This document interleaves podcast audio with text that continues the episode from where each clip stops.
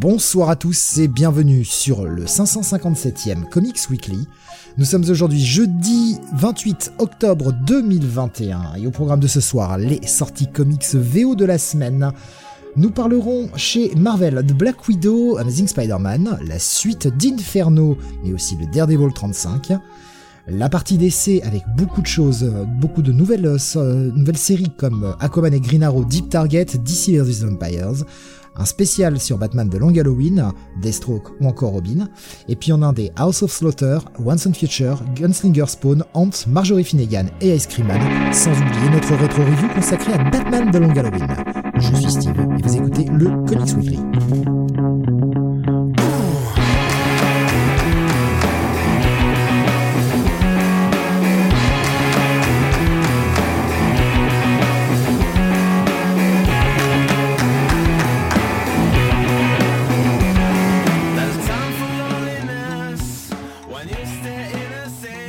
Et avec moi ce soir pour vous parler des sorties de la semaine, l'incompressible Sam. L'incompressible Bah attendez, bah, je me sens très compressé ces derniers temps. Je sais pas. Ah ben, moi j'ai essayé d'en faire un zip, euh, ça m'a fait erreur. Hein. Ah, erreur. Euh, impossible de compresser tant de talent. plante, euh, c'est normal. impossible de compresser tant de talent, ça m'a dit. Bon, bah, tant pis. Tant pis. Donc, bah voilà, il n'est pas compressé, il est brut, il est en wave. Si tu le dis, si tu le dis. Je te fais confiance sur le sujet, tu, tu t'y connais mieux que moi. Excusez-moi. Euh, avec nous également, bien sûr, ce soir, Mister René Bunny. Et lui non plus, pas possible d'en faire d'un zip ni un rare. Enfin si, il est rare. Parfois, oui. Parfois. En ce moment, moins que moins que qu'il y a quelques mois, mais euh, ouais, ouais. Je pensais que tu allais dire l'incompréhensible, euh, Monsieur René Bunny, du coup. Non, ah non, j'aurais pas osé. J'aurais pas osé. Mais si, ose. Euh, bah, bonsoir à toutes et à tous. Euh, le programme de ce soir, donc pas, mal de reviews. On a 15 titres, euh, 15 nouveautés, dont, quand même, disons-le tout de suite, DC qui se met à la page juste pour nous faire plaisir. Les mecs, quand même, pour fêter la fin de la rétro-review de Dark Halloween, de Long Halloween, pardon, euh, excuse-moi. Putain, je suis connard. Il y en avait deux et tu t'es loupé. le mix des deux, quoi. Pour fêter la fin de Long Halloween, les mecs ont sorti un spécial exprès. Mhm. Vous vous rendez compte cette influence que l'on a sur le business? Oui, oui, c'est dû à nous, effectivement. Il n'y avait, pas du tout d'anniversaire cette année. Et bien sûr, Sam, que c'est dû à nous. Regarde, à chaque fois qu'on parle d'un truc dans Future Past, ça se produit. Mhm. Donc, moi je dis c'est nous. À un moment, il y a trop de signes. Ça ne peut être que nous, Sam. oui, les gens nous, écoutent, c'est comme ça. ah mais chez DC, ils sont pendus à Nous devons être responsables avec notre pouvoir, Steve. Bon, faisons tout péter. Ah, que demander, que demander, tant de choses à demander dans la vie, tant de choses.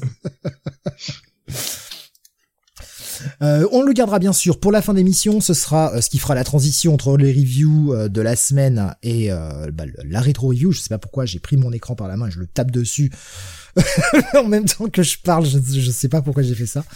Une tendance refoulée là aussi. Non, mais je sais pas. refouler Pourquoi refouler, Sam Ah, tu refoules rien. Ah, je ne refoule rien. Si c'est du goulot, mais quand j'ai mangé beaucoup de fromage et d'oignons. Mais ça, je pense que c'est comme tout le monde. Là, tu parles de refouler du goulot, c'est pas la même chose. Oui, c'est ce, que je viens de dire. Ah. ça qui n'en peut plus. Oui, oui, oui, un peu, oui. Euh, je vois hein, que tout le monde arrive un petit peu sur les différents chats, que ce soit sur Discord, que ce soit sur YouTube, et notamment Tommy qui nous partage le WhatsApp puisque nous y allons.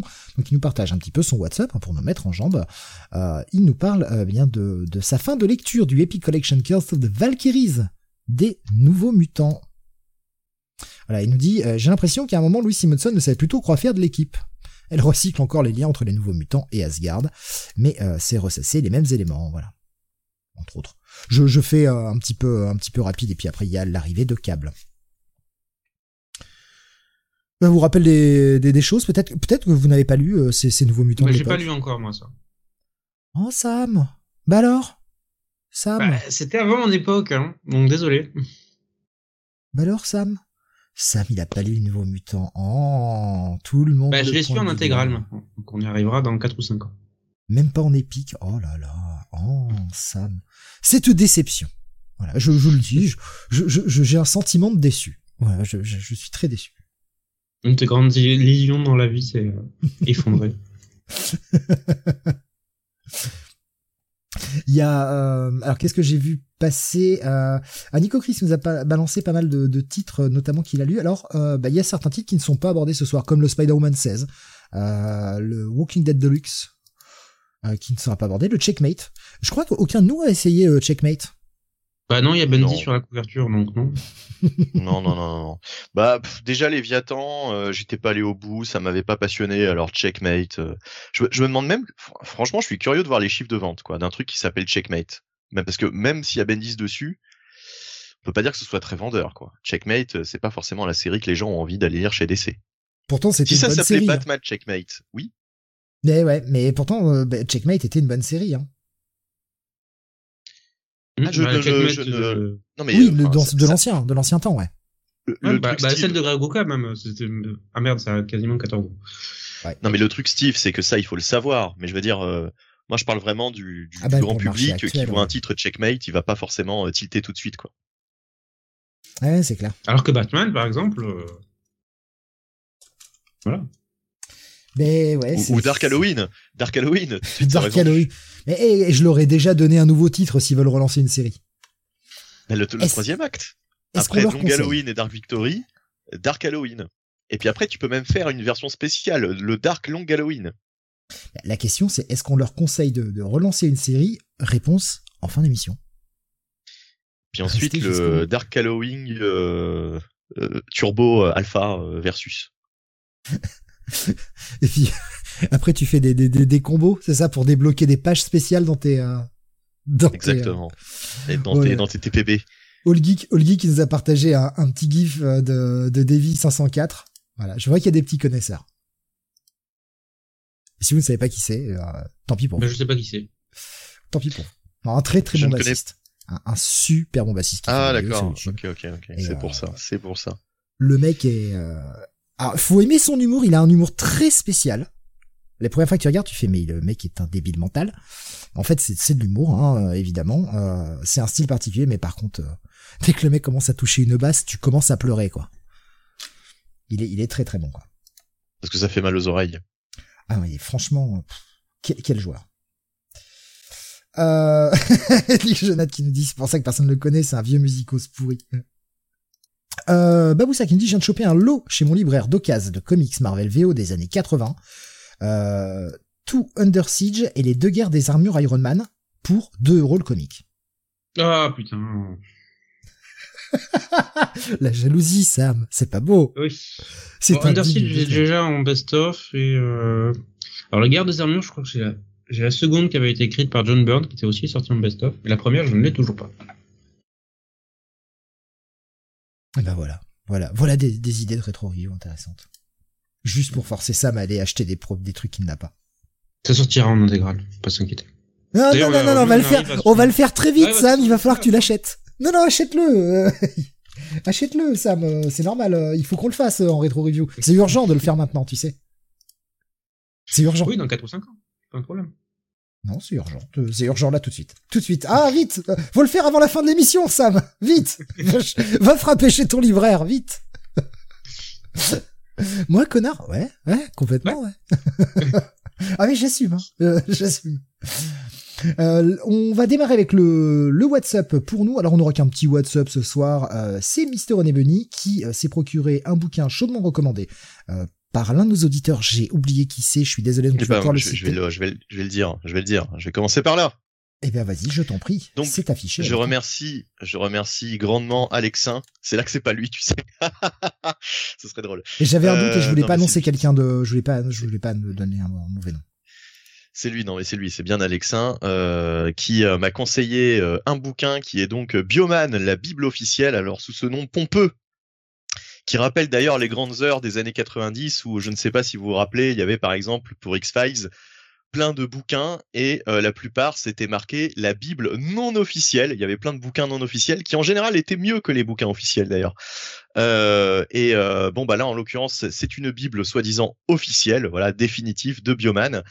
Alors Bioman, bah la série hein, qu'on a connue, enfin en tout cas pour les gens de notre génération, les, les, trentenaires bien entamés, Bioman dans les années 80 et début 90, avant Power Rangers en fait. Hein, voilà, c'était le Sentai japonais.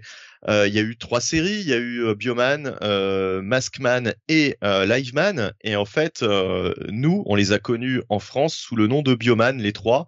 Euh, comme s'il y avait une filiation, comme si c'était un peu plus ou moins la suite, euh, alors qu'en fait c'était trois Sentai euh, japonais qui n'avaient aucun lien les uns avec les autres, mais qui, pour les, la télé française, voilà, c'est comme Robotech, on a créé artificiellement une espèce de lien entre les trois séries. Euh, qui ont tout emprunté le nom de la première, donc à savoir Bioman. Euh, et euh, bah, ce guide officiel, donc enfin cette bible pardon officielle qui est parue chez Kuropop, qui nous fait des, enfin c'est la, série, c'est la série de bouquins. C'est Kurokawa l'éditeur évidemment. Kurokawa euh, qui propose de beaux bouquins et euh, là c'est la série Kuropop donc qui qui traite de, pop, hein, de, culture pop, euh, et donc euh, qui nous propose cette bible. Et franchement, euh, franchement, j'aurais été super content d'avoir ça gamin parce que c'est hyper complet. Y en a, il y en a partout sur toutes les pages. Euh, c'est hyper détaillé. Alors, il y a bien sûr le descriptif des robots, euh, de tous les biomanes. Ils ont tous leurs fiches perso, avec leurs pouvoirs, les armes, les ustensiles, euh, les personnages principaux, mais aussi un truc que j'adore. Il y a le guide complet des, monstres, des, des, super vilains qu'ils affrontent à travers des épisodes pour toutes les trois séries. donc, vraiment des pages hautes en couleur avec des personnages en plastique. Euh, qui, euh, qui, qui, qui, qui sont euh, tous plus laids et plus ridicules les uns que les autres et c'est pour ça qu'on aime les Sentai c'est parce que franchement euh, c'est enfin c'est il y a un côté jouissif à, à découvrir tout ça ou à se rappeler d'ailleurs de certains épisodes moi ça m'a rappelé des souvenirs certains certaines tronches de monstres certains personnages Enfin bref, voilà, j'adore les encyclopédies. Je sais pas si je l'ai déjà dit, mais euh, voilà, c'est c'est vraiment c'est vraiment un truc le, le, type d'ouvrage que j'adore. Euh, et quand on était gamin, malheureusement, il y avait euh, quasiment aucune encyclopédie, même aucune sur les comics, et encore moins sur les séries télé finalement qu'on regardait. Hein. Euh, ça, c'est venu bien plus tard. Mais mais voilà, c'est c'est c'est super cool. donc là, ça plaira plutôt à un public assez âgé, assez mature, puisque le jeune public n'aura connu que Power Rangers à la limite. alors, question, peut-être qu'Alexin est au courant, mais est-ce que l'homologue de ce bouquin existe justement pour Power Rangers? Ça m'intéresserait vraiment s'ils avaient fait ça au moins pour les premières séries. En tout cas, il y a, quelques informations là qui sont tombées. Euh, c'est en direct, hein, bah, priorité au direct, hein, comme, comme on dit. Euh, il y a Alexin qui disait en fait c'est trois fanzines japonais à la base et euh, Rubeus sur YouTube nous disait c'est la traduction des MOOC sortis par la Toei pour toutes les saisons, donc c'est 100% officiel s'il y en a qui ont des doutes. Ah d'accord, ok, ouais ouais. Très bien, très bien, très bien, très bien, très bien. Voilà, donc les, petites, euh, les petites infos, euh, ça laisse aussi mhm. le temps euh, eh bien, aux gens de répondre pour les Power Rangers. pour ce qui était eh bien du libraire de Baboussa qui nous a partagé un, petit un petit commentaire. Alors je vais partager à Sam en, premier vite fait sur Skype si jamais il voulait se jeter sur des trucs en, avance avant les autres, mais je vais l'annoncer pour bon, je tout ça. que ça intéresserait le, même libraire hein, que que Baboussa chez lequel pardon Baboussa a récupéré ses comics à 2 euros dont il parlait précédemment, eh bien il me disait euh, il a vendu euh, New Mutants avec la première apparition de Deadpool à 4 euros. Le mec est pas du tout connaisseur, la valeur entre 300 et 1000 euros suivant l'état. Et euh, il nous disait pour les intéressés, il faut voir CD Bulles en deux mots, CD comme un CD et puis Bulle plus loin au pluriel. Sur Facebook, il reste le Run de Claremont, c'est Sylvestri sur les X-Men, les FF de Burn, etc. donc voilà, si jamais il y a des gens qui sont intéressés sont les, petits euh, les petits trucs. Euh, et pour ce qui est d'un bouquin sur euh, les Power Rangers, mais écoutez, pour moi, je n'ai pas de réponse. en même temps, ça me paraît plus compliqué étant donné le nombre de saisons différentes. Ouais, mais au, moins sur Mighty Morphin, enfin sur les, les, les, premières saisons jusqu'à jusqu'à In Space. Je ne sais plus comment ça s'appelait. Lost in Space? Non, Lost in Space c'est un film. Enfin c'est c'est une série. je ne sais plus. Lost Galaxy, je crois que ça s'appelait. In Space, ouais, j'allais dire Power Rangers In Space, moi, tout simplement, mais. Euh, ouais, il y a In Space et Lost Galaxy, ouais, c'est ça, ouais, c'est ce que Jonathan nous nous précise. Il y, a eu un livre artbook pour les 20 ans, nous dit Alexandre, mais je ne l'ai pas pris. D'accord. Mhm. Euh, et il nous parle toujours de, Light, de, Lightning Rescue qu'il avait bien aimé. Euh, Bah, je crois qu'il va nous faire toute la liste en fait. Là, Et. Rubeus nous disait pareil, In Space et Lost Galaxy sur euh, YouTube. Euh, tu peux rappeler le prix pour les gens qui seraient intéressés, s'il te plaît? Pour Oui, euh, tout à fait, euh, parce que je ne l'ai pas dit. Eh bien, le prix que je n'ai pas sous les yeux, euh, 24,90, donc 25 euros. Et euh, voilà, euh, c'est c'est et, et franchement, et franchement, c'est euh, un super bouquin. Euh, ça paraît pas hyper épais vu comme ça, mais il y en a vraiment plein les pages. Euh, c'est hyper complet. euh, Il y a de la lecture, il y a vraiment, il y a vraiment tout. Et voilà, c'est franchement, c'est c'est génial. Ça vaut son prix. Euh, merci mille fois Alexin de me proposer un bouquin pareil puisque j'étais complètement passé à côté de ce truc. Eh bien, euh, voilà pour le WhatsApp. Rien d'autre particulièrement pour euh, pour nous. Euh, moi, la seule chose que je vais avoir dans mon WhatsApp, en fait, va me servir dans la rétro review. Donc, bah, je vais pas en parler maintenant. Ça ne sert à rien. On va donc, euh, eh bien, démarrer les reviews de la semaine avec, eh bien, ce qu'on attend déjà être le premier de ce mois d'octobre en termes de vente. Ah Vu ouais, succès, ouais, ah bah vu le succès Kingspawn, il y a de fortes chances qu'avec 12 000 covers, euh, ce soit Mm. encore en tête des ventes, le Gunslinger Spawn. Exactement, et surtout avec ce personnage, parce que moi je suis surpris finalement du du fait que ce personnage existe depuis le numéro 174, me semble-t-il de mémoire, puisque je l'ai lu récemment. Euh, dans ma justement, c'est le hasard, euh, j'en suis arrivé là.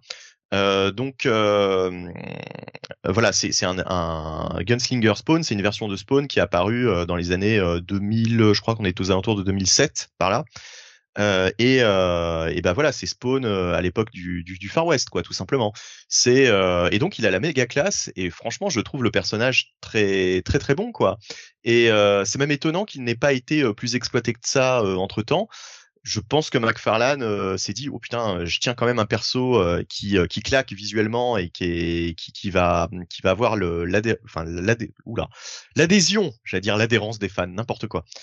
Euh, l'adhésion des fans et euh, du coup euh, bah, j'en fais pas grand chose c'est peut-être le moment de, lancer un titre autour de ce personnage et de le développer un petit peu et c'est ce qu'il fait euh, bah, avec ce titre Gunslinger Spawn alors avec les euh, de 36 000 titres qui sont sortis là de Spawn récemment je ne sais pas euh, combien vont vont fonctionner sur la durée parce que j'ai l'impression que c'est toujours un petit peu au buzz hein, bien sûr avec McFarlane euh, et puis surtout qui va soutenir euh, toute la série comme ça euh, euh, mois après mois, euh, je veux dire, ça, ça représente un budget. Surtout que cet épisode, qui est un épisode, alors je sais pas si c'est juste parce que c'est le premier, ça doit être parce que c'est le premier, il est, plus épais que la normale, donc il fait environ 6 dollars.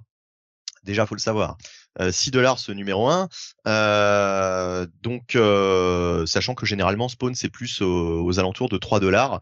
McFarlane n'ayant jamais gonflé tellement les prix de Spawn, c'est tout à son honneur, ça par contre on peut pas lui enlever. Mais euh, là, voilà, il faudra vous débourser euh, 6 dollars pour lire le premier numéro de Sling Gunslinger Spawn. Pardon. Euh, Todd McFarlane donc est, est au scénario. Euh, il est aidé euh, dans le scénario par Alex Scott euh, qu'on avait vu sur Secret Avengers, si ma mémoire ne me trompe pas. Alex Scott. Euh, c'était euh, la saga avec euh, Modoc notamment, etc. Bon, je sais pas si ça te rappelle quelque chose, Sam, parce que je crois que tu avais lu cette partie de Secret Avengers. Euh, c'était dans quel épisode ça? Quelle partie? Euh, Bah en fait, le run d'Alex Scott, il avait repris le titre Secret Avengers ah, à un oui, j'avais lu la fin. Euh, il y avait Modoc souvent. C'était assez. pas passionné personnellement. Ouais, bon, voilà, écoute, très bonne pub pour pour cette pour cette auteur. En tout cas, voilà, bon, on le retrouve ici aux côtés de McFarlane avec des dessins donc de Brett Booth pour l'essentiel, mais il y a aussi du backup. Il y a pas mal de backup, donc il y a Thomas euh, Nashlik, je ne sais pas si ça se prononce comme ça, Philippe Tan qu'on connaît bien et euh, Kevin. Là, euh, pour ce qui est des dessinateurs, euh, à l'ancrage c'est du Adelso Corona. Euh, désolé, c'est con de s'appeler comme ça actuellement. Et euh, Daniel Henriquez, euh, voilà, à l'ancrage. Alors, euh, bah, l'histoire principale, c'est surtout ça qui va être intéressant. C'est le Gunslinger Spawn qui s'est ramené dans notre dans notre dans notre timeline. En fait, il a croisé le Spawn que l'on connaît bien, Al Simons, et il se retrouve coincé bah, en 2021. Et euh, déjà, il va, il va apprendre à se servir d'une moto, euh, puisque euh, bah voilà, hein, c'est la première fois de sa vie qu'il voit ça. Et il ne comprend pas pourquoi, au bout d'un moment, eh bien, elle ne fonctionne plus. Donc, il va s'arrêter dans une station-service, ou en tout cas, il va essayer de trouver quelqu'un pour le dépanner. Et euh, il va tomber sur un jeune homme qui, à mon avis, va devenir un petit peu son sidekick. Donc il y a un tandem un peu ridicule qui, qui se forme là euh, entre Gunslinger Spawn, euh, qui est hyper menaçant et qui veut tirer sur tout ce qui bouge, et ce jeune homme. qui bah, va lui trouver, va le dépanner hein, puisqu'il répare les motos et surtout va essayer de lui expliquer comment fonctionne la vie en 2021 et euh, tout ça avec euh, la menace des anges, hein, puisque en ce moment, euh, eh bien, il y a plein d'anges qui sont à la poursuite de Spawn et de ces, bah, de ces, enfin, de tous les Hellspawn en fait. Hein. C'est toujours la fameuse guerre entre les, les anges et les Hellspawn, à savoir entre l'enfer et le paradis. Ça, c'est l'un des thèmes récurrents de Spawn, évidemment. Hein. Il y, a, différentes factions qui se mettent en place depuis le, depuis le début en fait de, de la saga. Et euh, là, il y a de nouveaux acteurs qui sont, euh, qui, enfin, qui sont arrivés il y a, peu de temps. Hein. On les voit d'ailleurs dans cet épisode, euh, de nouveaux, de nouveaux ennemis. C'est, franchement, c'est assez divertissant. C'est, alors, c'est toujours du McFarlane, donc il y a un petit peu trop de, de bulles de texte inutiles où il a tendance à décrire ce qu'on voit à l'image. Enfin voilà, c'est, on, on changera pas de McFarlane, c'est ça le problème toujours. mais sinon, franchement, c'est sympa je passais plutôt un bon moment euh, sur l'histoire principale. Après, les backups sont un peu plus anecdotiques. Les backups vont nous montrer donc Gunslinger Spawn bah, dans le Far West, en fait, à l'époque, euh, en 1800, alors si on est plutôt aux alentours des années 1850, euh, ça dépend. En fait, ça dépend des backups. Mais en tout cas, on le voit sévir à l'époque et voilà, c'est des petites, des petites, des petites histoires qui, franchement, sont assez sympathiques. Euh, qui, euh, qui nous détermine bien la, la, la, la, morale en fait du personnage. Et euh, il y a vraiment des. Alors je crois que c'est le, le, celui dessiné par Philippe Tan qui est vraiment sympa. point de vue point de vue design etc. Il a quand même la classe Gunslinger Spawn. Voilà, non franchement c'est plutôt un numéro 1 sympathique. ça fait le job. Maintenant, est-ce que ça va tenir sur la durée? Très franchement, moi, je pourrais y revenir de temps à autre euh, parce que parce que voilà, le, personnage est plutôt cool. Mais honnêtement, euh, j'ai l'impression que euh, trop de spawn va peut-être tuer le spawn bientôt et que la hype va vite peut-être redescendre dans les prochains mois après qu'on ait passé cette salve de numéro 1. Gageons que McFarlane aura fait le plein de toute façon et que bah tant pis au pire si en quelques mois la majorité des, des spin-offs s'arrête, c'est pas grave, il aura remporté son pari. Et euh, bah, gageons que de toute façon, Gunslinger Spawn, euh, au pire, si sa série disparaît, on va le retrouver euh, dans Spawn tout simplement, puisque maintenant il fait partie de la, galerie de personnages, on va dire, secondaires. Donc voilà, bah, plutôt un épisode efficace. Ah, ouais, je vais mettre, bah, je vais mettre, allez, un petit bail d'encouragement à cet épisode. Voilà, parce que franchement, c'est c'est plutôt c'est plutôt pas mal, quoi. C'est plutôt cool, c'est plutôt réussi pour un numéro 1. Donc voilà, un petit bail d'encouragement, mais euh, bon, voilà. à la limite du check-it euh, parce que euh, pas certain que ça fonctionne sur la durée. Alors je vois des réactions, notamment Isoka qui nous dit la vache des numéros à 6 dollars, c'est ma boule quand même, je paie rarement un TPB plus de 10 balles, et après on se demande pourquoi on n'achète plus d'issue. Et Graf il me dit ça dépend de quoi. Mon coup de cœur cette semaine c'est un numéro à 7,99. Il y a quand même une soixantaine de pages. Hein. Oui, mais euh, voilà, 6 dollars quoi. Oui, mais bien sûr, mais après c'est au nombre de pages quoi comme d'habitude. Bon, ça va, c'est moins pire que les que les Batman avec un tout petit backup où on a à peine 30 pages de BD et qu'on paye 6 dollars aussi. Bah, c'est ça, ouais, ouais. Là, il y a le double. Hein. Graf nous disait, je vais faire un aveu, je n'ai rien lu de Spawn euh, que l'épisode avec Batman écrit par Miller et la série m'avait jamais tenté. Après peut-être euh, j'ai euh, après j'ai peut-être en partie tort, pardon. Je, lis ça dans le bon sens. Il me dit, Franchement, Spawn, euh, on peut pas rentrer comme ça dedans euh, en plein milieu. Euh, c'est simple. Moi, enfin, si un jour il veut se mettre à Spawn, qu'il lise le premier, euh, les premiers épisodes, quoi. Voilà. c'est vraiment l'essentiel se trouve dans les dans les 20 premiers épisodes. Après, ça délaye pas mal quand même. Ça pas mal. Alors il y a de bonnes sagas. par exemple, là j'ai lu la saga Armageddon qui était scénarisée à l'époque. McFarlane s'était retiré du scénario. C'était scénarisé par David Hein. Et, euh, et, là, franchement, euh, le mec, euh, c'est pour ça qu'à chaque fois que McFarlane se retire aussi, il y a d'autres auteurs qui font bouger les choses. Et là, David Hein avait vraiment fait bouger les choses. Les, enfin, c'était accéléré d'une manière phénoménale. Il y a plein de révélations. Il y a même une énorme révélation. Putain, il, il nous fait le one more day de Spawn, quoi. Je, je savais pas qu'il y avait eu ça. euh, il nous révèle que, euh, bah, je sais pas en fait si je peux le dire en fait, parce que c'est con. euh, Ah non, non. c'est quand même un truc tellement énorme. Donc, On va éviter. enfin, ça, ça, ça, ça a 15 ans, hein. C'est, euh, Oui, pas- mais on va, on, quand même, on va quand même éviter. euh, Il y a des gens. Mais enfin bon, il y a une lu. grosse, grosse révélation qui vraiment, euh, qui- enfin c'est vraiment énorme quoi. Quand j'ai lu ça, j'étais sur le cul. Je me suis dit putain, je savais même pas ça. Euh, ouais, c'est c'est c'est vraiment colossal quoi. C'est durant les épisodes 150 à 165, euh, grosso modo, la saga Armageddon. Donc voilà. Graf nous disait, Scott avait écrit la série Bucky aussi, non? Euh, Oui, je crois, oui, effectivement, qu'il avait, qu'il avait écrit. Ouais, euh, Winter Soldier. ouais. ouais. Baboussa qui nous disait, euh, pour le Secret Avenger, voir le Comic City 102 que j'ai entendu cet après-midi. Comic City VF. Euh, Coïncidence cosmique. Waouh, la coïncidence, ouais. Et euh, waouh, réécouter des vieilles émissions comme ça. Euh, voilà pour. J'ai pas vu de gens qui ont réagi sur euh, Gunslinger Spawn. Euh, donc, euh, dedans, voilà, je, je, je ne sais pas si des gens l'ont lu et ce qu'ils en ont pensé. Euh, je voyais Alexin qui nous disait Spawn regarde le film, un chef-d'œuvre avec une 3D impeccable. Romanoïde qui dit dire que j'étais le voir au ciné à l'époque, mais pareil, Romanoïde. J'étais, j'étais le jour de la sortie devant mon ciné comme un con, aller voir ce film. Oh putain, moi je suis trop le bien, de la. Spawn. Eh, je- alors je sais pas si, J'ai si pleuré. t'étais comme moi Steve, mais est-ce que a acheté, acheté le, même magazine CD. Il a acheté le CD de la bande son, tout comme moi, parce que le- la, la BO de Spawn était vraiment cool. Elle était bien mieux que le film d'ailleurs. Pardon. Est-ce que t'avais acheté le magazine? Non, non, non, bah non, non, j'ai vu le film, ça m'a suffi. Mais moi, j'avais acheté le magazine avant le film et euh, enfin avant de voir le film plutôt, pas, pas d'acheter le film. Mais euh, j'ai euh, et franchement, le magazine avec les, les, les images du film, etc. Moi, je me disais bon, ça a l'air cool, quoi. Et, euh, et putain, et putain, quel quel euh, quel navet. Je l'ai jamais revu depuis. Hein. Je l'ai jamais revu depuis. Je sais pas si t'as tenté l'expérience, mais euh, ah, putain, mais là c'est horrible, quoi. L'image là qui nous qui nous partage là cette espèce de 3D dégueulasse. euh, c'est c'est horrible. Franchement, là, c'est c'est tellement mal fait. C'est hallucinant. Ah, c'est euh, le, film Spawn. Mais bon, par contre, la BO, la BO était cool. Même si j'ai essayé d'en réécouter, je sais plus, il y 3-4 ans, j'ai essayé de réécouter un ou deux morceaux, j'ai fait oh, ah.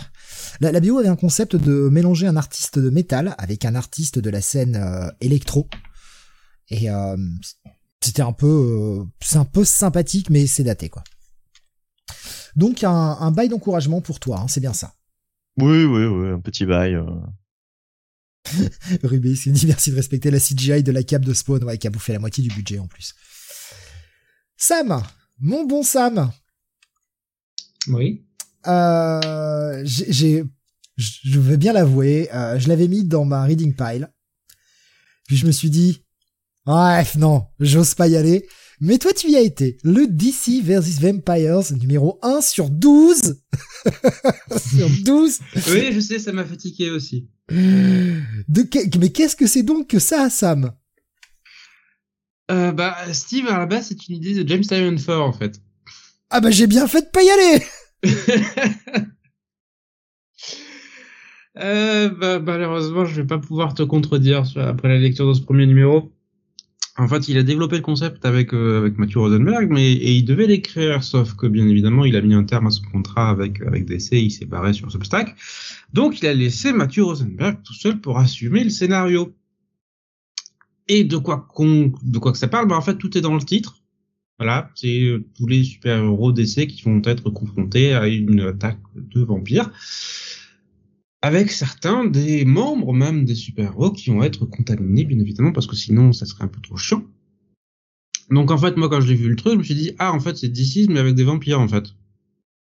Sauf que, ben, dans DC's, peu- c'était relativement bien écrit, bien mené, ça allait même assez vite, en fait. hein. Un- parce qu'à la fin du premier épisode, euh, pff, ça y est, l'invasion zombie a été là, a été, et dès l'épisode 2, tu devais gérer, ben, le monde est fini, voilà. C'est un peu pour ça, je me suis dit, euh, j'ai l'impression d'un Deceased Beast ou Beast pardon ou d'un Marvel Zombies bis en fait, mais avec le thème des vampires quoi. Et je me, au début, je m'étais dit, oh allez, pour pour la blague, pour le fun, on va on va essayer de rigoler un peu. Puis après avoir fait quelques lectures euh, cette semaine, j'ai fait, bref non, je, oh non, j'ai pas j'ai pas besoin de rire en fait, ça va.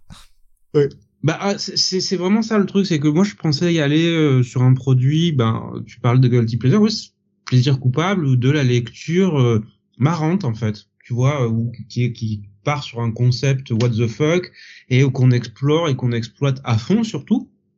pour pouvoir se marrer. Bah, tu fous tes, tes jouets d'essai, tu mets des vampires en face et puis tu fais qu'en sorte que les que les que les jouets s'affrontent et c'est tout en fait. Pas besoin d'un comics particulièrement profond. Et je me suis dit avec Mathieu Rosenberg, on aura peut-être un truc fun. Voilà, c'est pas un grand auteur, mais en général, il sait écrire des trucs un peu fun.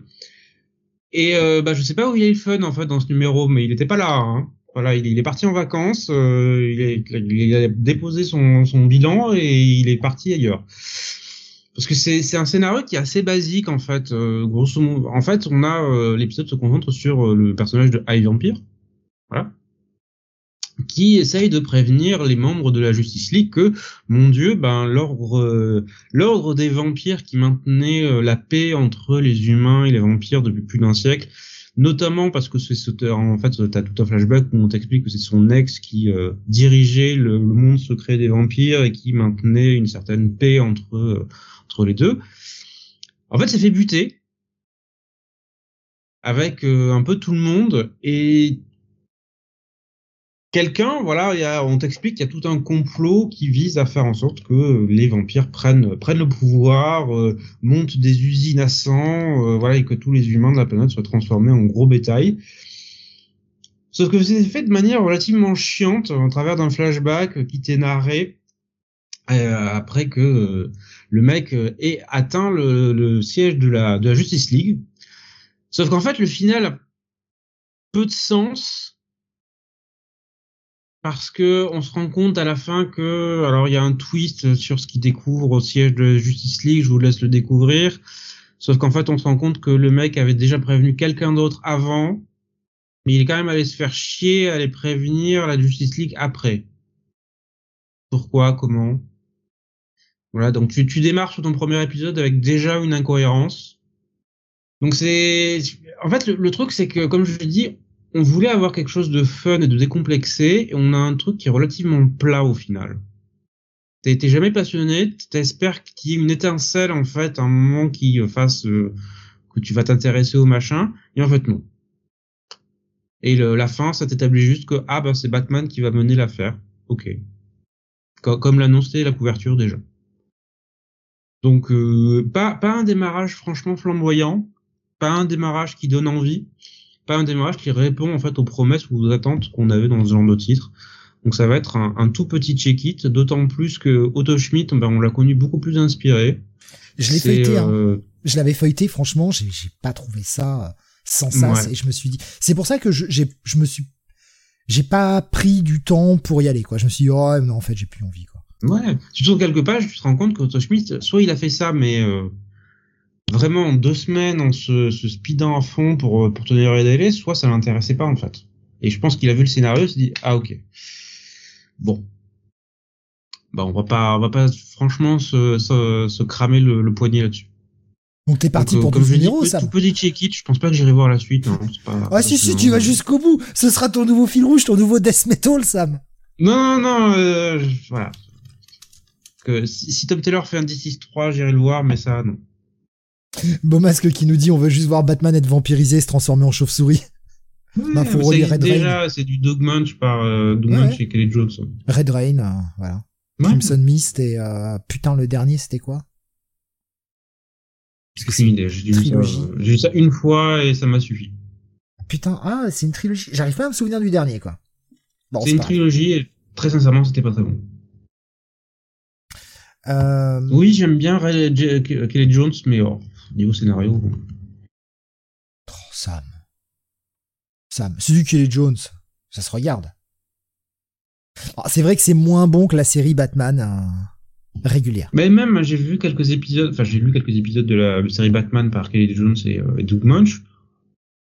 Putain, qu'est-ce que c'est lourd. Oh, dis donc, hey, un peu de respect s'il te plaît quand même. C'est très bien. C'est ce qui a sauvé Strange, monsieur. C'est très bien. C'est vrai. Ah, ça n'a rien Crimson, sauvé du tout. C'était hein. Crimson Mist apparemment, le dernier. Ouais, il y, y, a Red Rain, il y a Crimson Mist, mais je, je, il, il, en manque un. Il m'en manque un. Bloodstorm. Ah, c'est ça. Merci. C'est ça. Merci beaucoup. Bah, euh, tu repartiras à Wikipédia. Qu'est-ce que j'ai vu? Alors, Alexandre disait autant d'iciste, oui, euh, que là, je l'ai pas senti. Hein, ce DC versus Vampire. Bah, ouais, bah, t'as bien fait. Hein. Voilà, donc c'est pas très bon. Ne vous forcez pas. Je, je, ne pense pas que ça décollera avec Mathieu Rosenberg. Qu'est-ce que j'ai vu euh, passer d'autres euh... Oui, Graf, il nous disait ça va durer 12 numéros ce truc. Ouais. D'ici, t'avais la, en plus la politesse de mettre qu'en 6, donc, euh, ou 7. Non, puis d'ici, t'avais la politesse aussi d'avoir Tom Taylor, Tom Taylor pardon, comme scénariste. Qui maîtrisait ses personnages, alors que là, ouais. Foutre. Bah, lisez plutôt Dark Ages chez, euh, chez euh, Marvel en ce moment. Ouais, même ça, c'est pas plus sympa.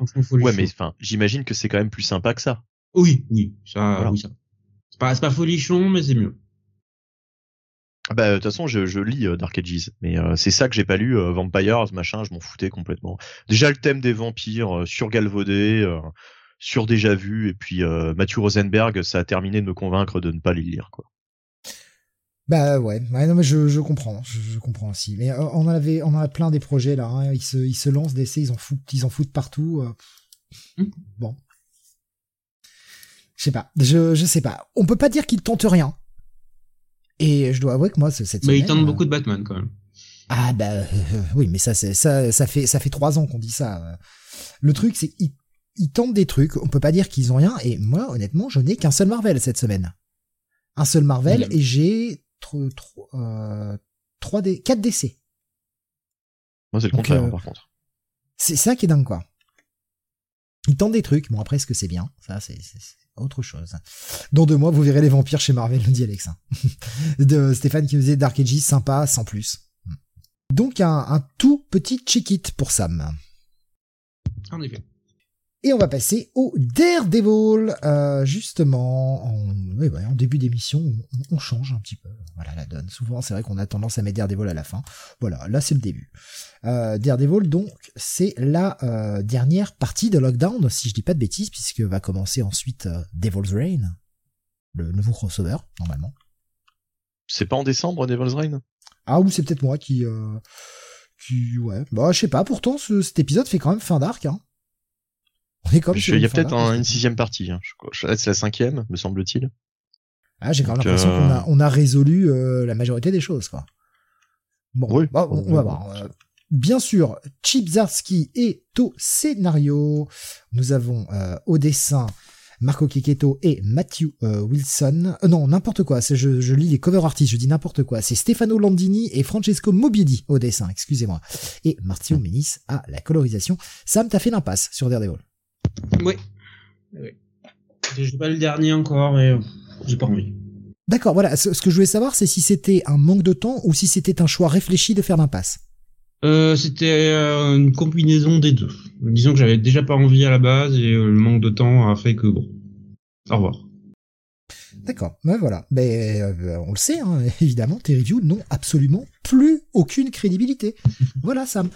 Euh, tu viens de, de, tu viens de perdre toute crédibilité aux yeux des gens euh, et à tout jamais, évidemment. Oui, bien sûr. T'aimerais y croire. Gra Graf nous dit alors Daredevil un bail, mais je ne suis plus aussi enthousiaste qu'avant. Je crois que je me transforme en Sam. Mais on peut pas, on, enfin, on peut pas dire que cet arc est extrêmement enthousiasmant. Je partage totalement cet avis. L'arc en lui-même, Lockdown, je vais pas dire c'est l'arc de trop parce qu'il y a encore des choses à raconter, mais je suis pas super séduit de la direction que ça a pris. On bah, Moi, franchement, sur cet épisode, ouais, non, j'allais dire juste, franchement, sur cet épisode, à part la fin, voilà, euh, ce qui se passe euh, vraiment sur la dernière scène, c'est pas euh, c'est pas mémorable quoi par rapport à par rapport à certains épisodes qu'a pu faire Starsky. Il y avait toujours euh, plusieurs trucs, euh, plusieurs scènes qui qui, qui vraiment fonctionnaient et puis me faisaient dire que l'auteur était était très bon sur le titre. Là dans cet arc, bon c'est c'est c'est pas mauvais, mais c'est pas franchement. J'attendais que ça se termine effectivement cette cette cette phase là quoi. J'ai toute façon, bah, tu, vas-y, hein, écoute, euh, explique-nous euh, ce qui se passe dans cet épisode. On a la fin de l'affrontement entre Electra, donc Daredevil, hein, la nouvelle Daredevil. Euh, en tout cas, le temps que l'autre Daredevil sorte de tôle. Face à Bullseye et tous ses clones. Et je dois dire que autant l'affrontement lui-même est pas mauvais, mais en fait le problème c'est ça. C'est que cet affrontement, il est face à Daredevil. Euh, face à Bullseye, pardon, excusez-moi. Et j'en suis venu à la conclusion que c'était ça le problème. C'est ça qui me fait chier dans cet arc. Autant c'était sympa au départ, là ça commence à durer. Et bah oui, bien sûr, et Electra face à Bullseye. Encore. Qui va euh, bah, profiter de tous ses clones pour euh, essayer de torturer Electra, qu'il a bien sûr bien reconnu sous le masque, hein. en même temps, elle se cache pas très, se cache pas des masses. Et puis, jusqu'à remettre en scène sa mort. Hein, Daredevil 181, tout ça, avec des civils. Et en fait, c'est là que je me dis que bah c'est c'est un peu convenu. Ça aurait peut-être été un peu plus sympathique de voir une Electra affronter d'autres membres de la galerie des vilains de Daredevil, et non pas forcément pourquoi en revenir toujours à Bullseye? Je comprends le traumatisme, je comprends le symbole, mais c'est long. C'est très long.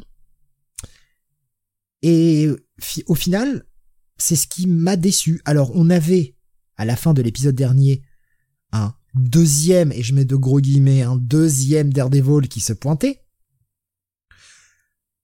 C'était assez cocasse, c'était assez fun. Malheureusement, c'est que très peu exploité. Et c'est bien dommage. Alors je vais pas révéler. Évidemment, je vais pas révéler qui c'est. Euh, pour voilà, pour, ceux qui auraient pas encore lu le précédent, comme Sam, euh, ou qui le liront un peu plus tard. C'est dommage que ce second personnage ne soit utilisé que trois pages, quoi. Je sais pas ce que t'en as pensé, Benny, ou est-ce que cette idée t'a peut-être complètement déplu aussi? Euh, Alors, de, quelle idée, du coup, tu parles? Du deuxième Daredevil qui vient aider Electra.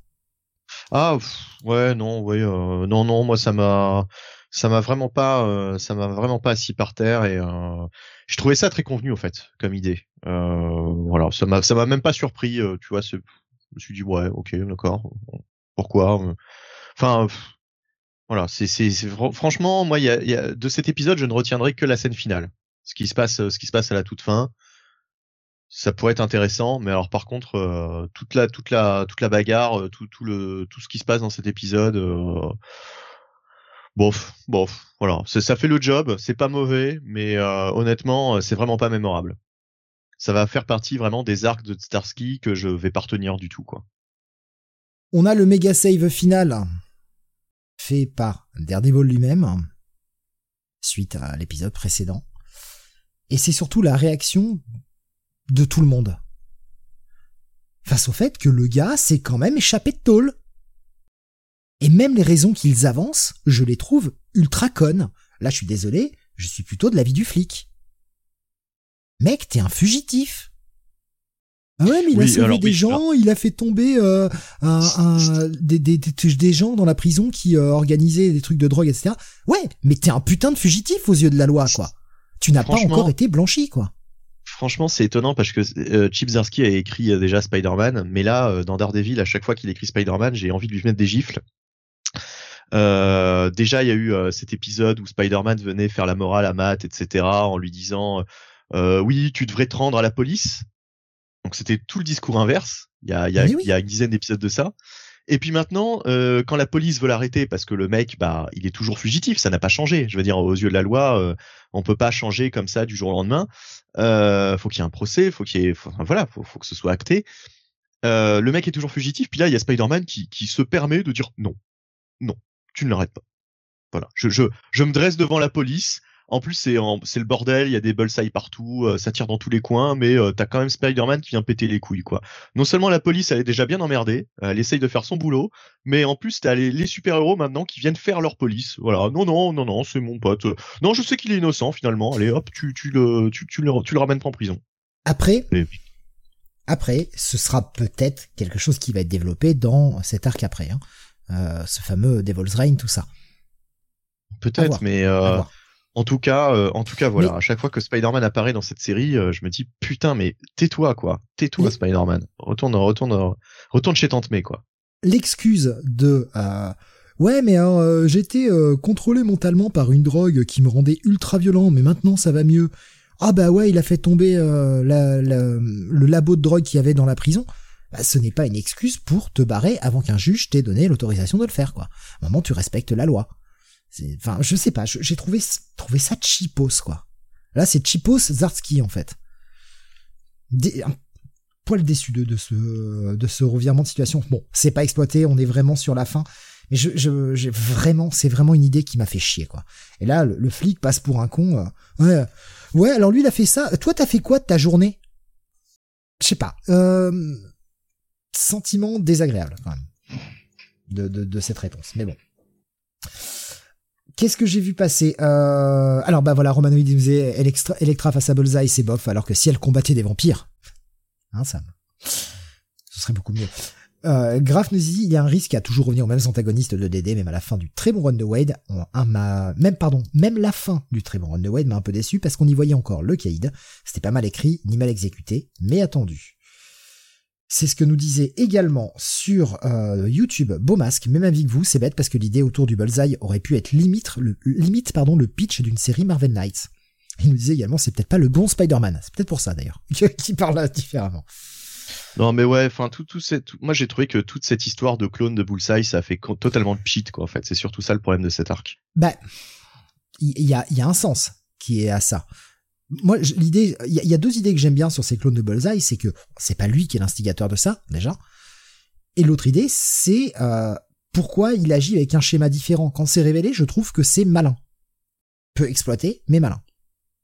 Mmh. Bon après euh, le problème, c'est que vu qu'ils ont été euh, beaucoup éliminés, bah, il va pas en rester beaucoup. Et je pense que cette histoire de clone de Bullseye, ça va être vite disparu, quoi. Oh, mais moi, je pense que c'est fini, tu vois, déjà. C'est pour ça que je dis que ça a fait pchit, c'est parce que je pense que c'était vraiment. Euh, là, moi, j'ai vu ça comme un artifice, quoi. voilà, bah donc ça va être ça va être quand même un petit bail. L'épisode est pas mauvais. Et puis bon, il y a cette page finale. Là, on vous dévoile rien. Allez-y. voilà, on dit vous dévoile rien, mais et Nico Chris vous a bien confirmé, Lockdown est bien en 5 parties. Hein. D'accord, ok, ok, mais très bien. Euh, bah moi je vais mettre un, un check-it, un bon check-it, mais pas plus. Ouais. Euh... Je, trouvé cette idée, euh, bah pareil, hein, je parlais au début du second Daredevil qui vient aider Electra au départ, pas le, pas le vrai, euh, peu exploité et même un peu incohérent. Euh, voilà, ça sent l'épisode rushé parce qu'il fallait finir l'arc et peut-être le run, nous disait Jonath. C'est possible. C'est possible. Donc check it pour toi, euh, Bunny, pour moi quand même un petit bail. Euh, c'est juste un petit peu de déception. T'attends mieux quand tu as lu l'ensemble du run, mais euh, bon. Euh, petit bail, ça reste une bonne lecture et beau dessin, nous disait Jonathan. C'est vrai que la partie graphique, moi je la trouve plutôt cool. Et il a le, bon goût, alors j'ai déjà oublié son nom, Landini, voilà, Stefano Landini, de nous faire des, scènes d'action et des affrontements sur pas mal de petites cases, là où certains euh, certains auteurs auraient, euh, certains dessinateurs auraient vraiment utilisé beaucoup de splash pages ou des pages avec deux ou trois cases max. Lui nous fait quand même des scènes d'action avec cinq, six cases à l'intérieur. Donc euh, t'as la scène a le temps de se dérouler quoi. T'as quand même du mouvement et t'as as de l'action. On continue avec Inferno Bunny. Et oui, Inferno, deuxième partie euh, par Jonathan Hickman avec des dessins de Stefano Caselli. Euh, D'ailleurs, je, je, je, pensais retrouver euh, Pepe Larraz durant toute le durant toute la, la mini, euh, puisque si je ne m'abuse, c'était bien Pepe Larraz hein, sur le premier, la première partie. Non, je crois que c'était c'était Valerio Chidi. Ah, c'était Valerio Chidi mhm. Putain, je sais même plus alors. C'est pourtant c'est pas vieux, mais euh, moi, il me semblait d'avoir retrouvé les, les, dessins de, de, de Ox et Pox, et du coup, j'étais parti du principe que c'était Pepe Larraz. Mais bon, ok. Je ne sais plus. J'ai pas le temps de vérifier là de toute façon, mais en tout cas là c'est du Stefano Caselli. Moi j'aime bien Stefano Caselli et franchement j'ai bien aimé euh, la partie graphique de cet épisode. Euh, David Curiel est à la colorisation et, euh, voilà. Donc Inferno numéro 2. Alors là je suis obligé de spoiler quand même un élément bah, de la fin du premier Inferno, hein, puisque là tout, l'épisode porte là-dessus. À la fin du, premier épisode Inferno, eh bien, on, on, voyait que Mystique avait euh, réussi à ressusciter Irene Adler, à savoir Destinée. Et Destinée se pointait au fameux conseil devant pas mal de gens qui étaient éberlués de l'avoir débarqué comme ça.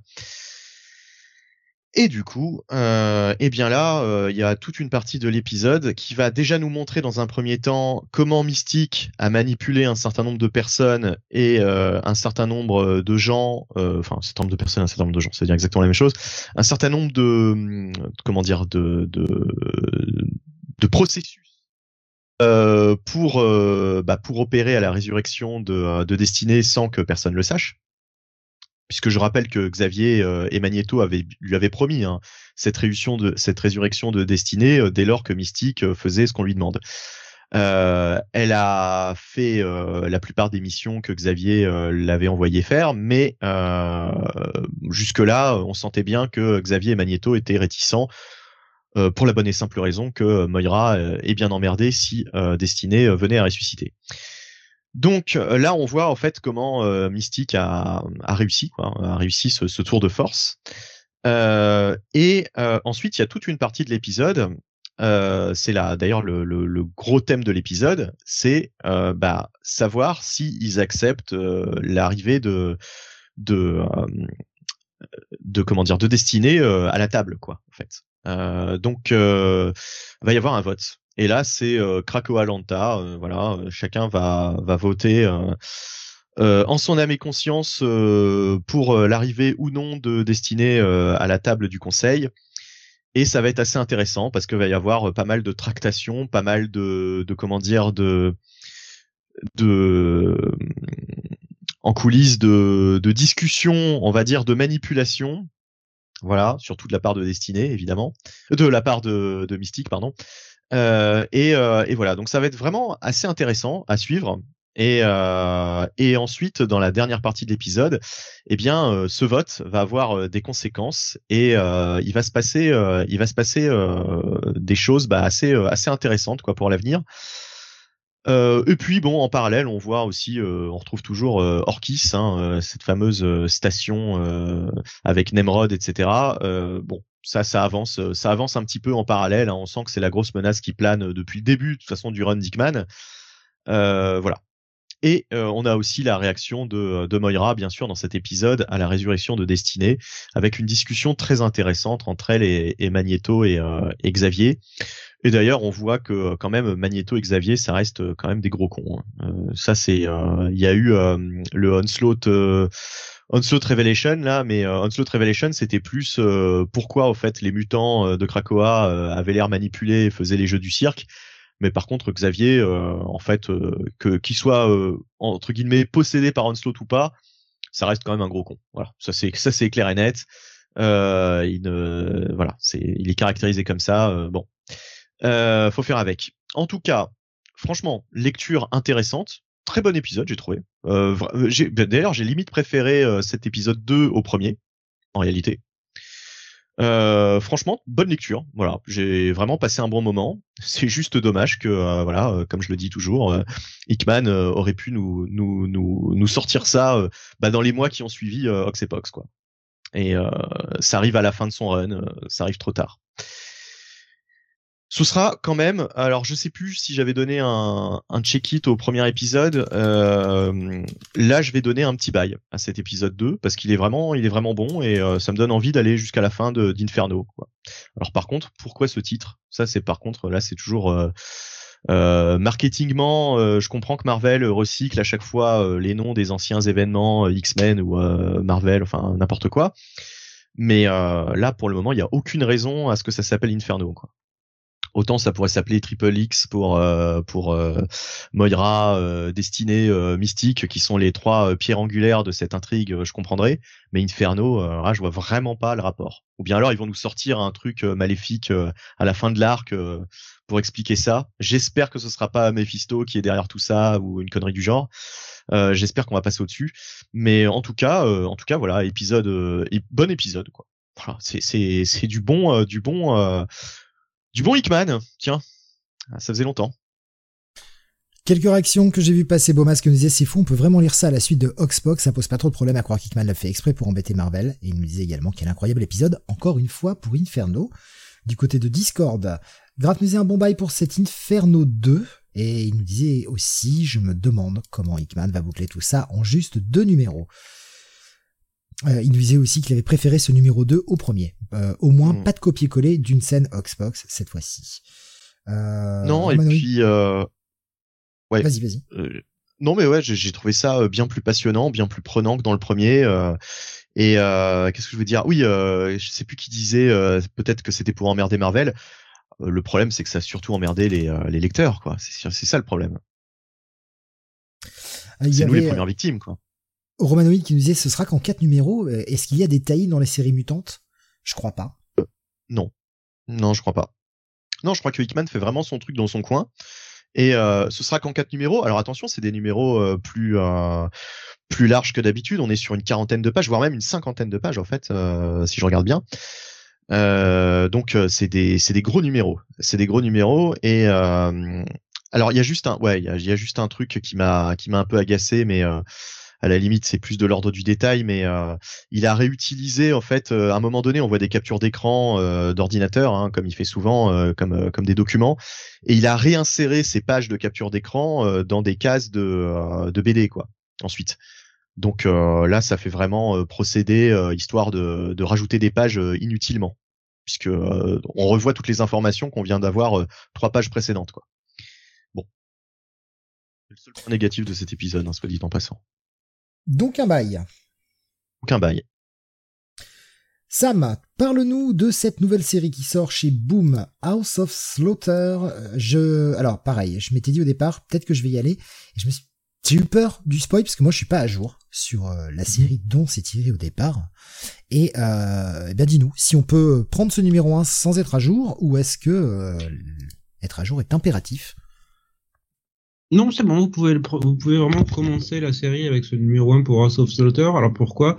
Euh, Comme tu l'as dit, c'est un spin-off, enfin c'est un spin-off à la série Something is Killing the Children de James Tynion Ford et Warzer euh, Edera.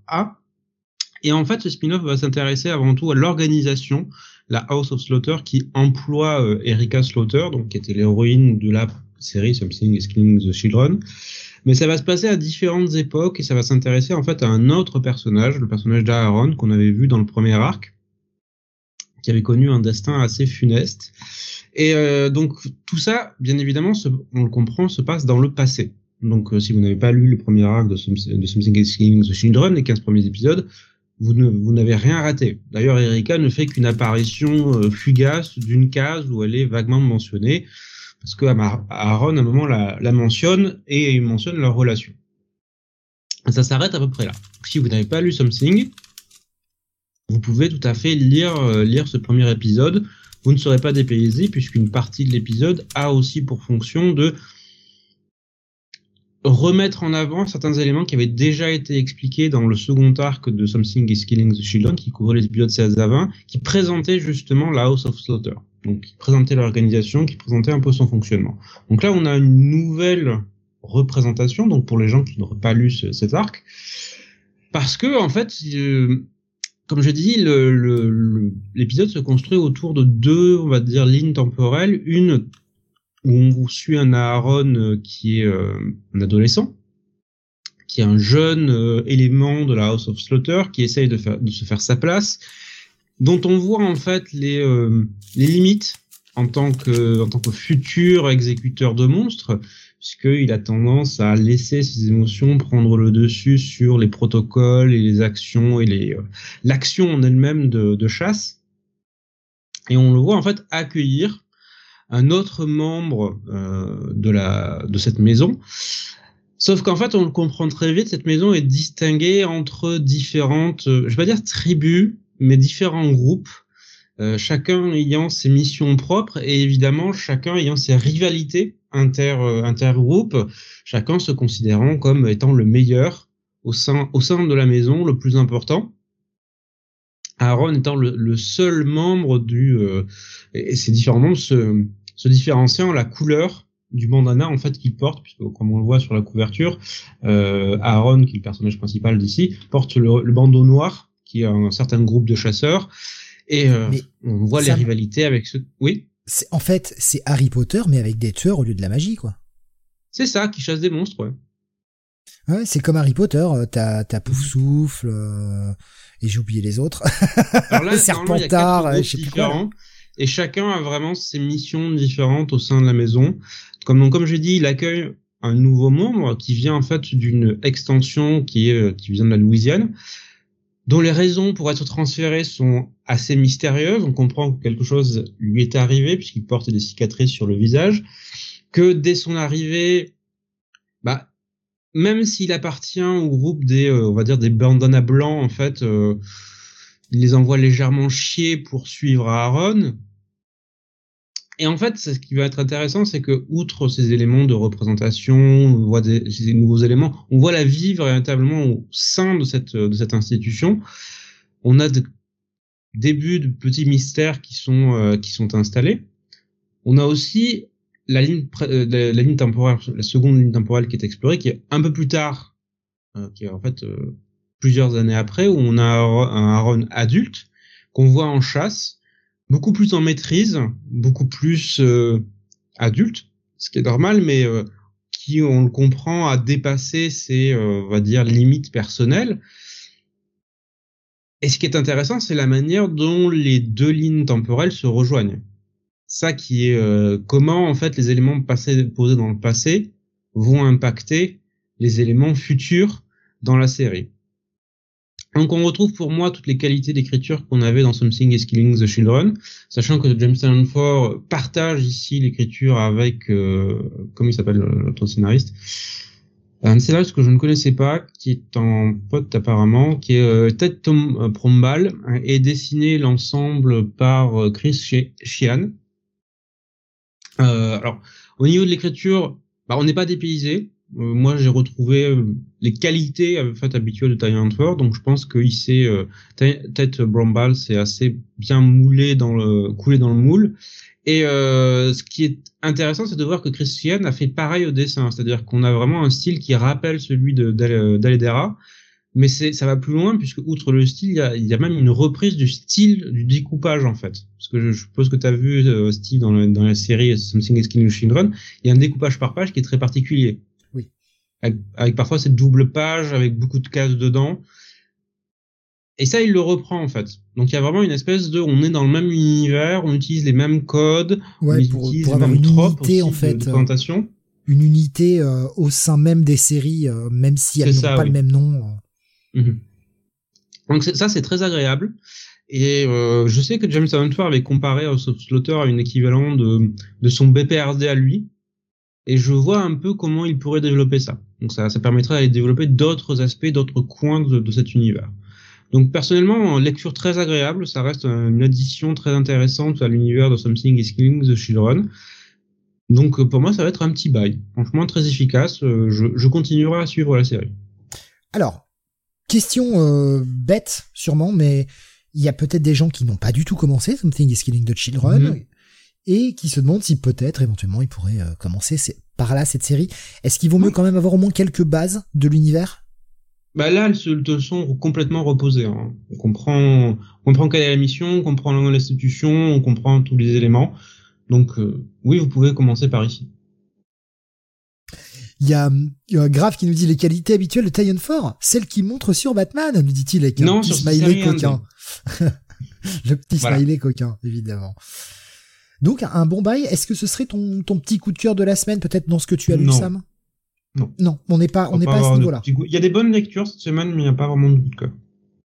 Des bonnes lectures et parfois des déceptions. Petit clin d'œil. Ah, mais de quoi je parle? Vous le saurez en écoutant la suite de cette émission. Restez après la pub. Ah, c'est une, vanne, c'est une vanne que j'ai déjà faite dans des Freak City, mais je sais pas, je la, je la, je la recycle je la recycle. Euh, ouais, c'est voilà, je ne consomme dans pas. Les, dans les Freak City, euh, ça fait rigoler l'or. Et eh oui, ouais, on, on avait, euh, on avait euh, énormément surabusé de cette vanne là ce jour-là. On passe à la suite.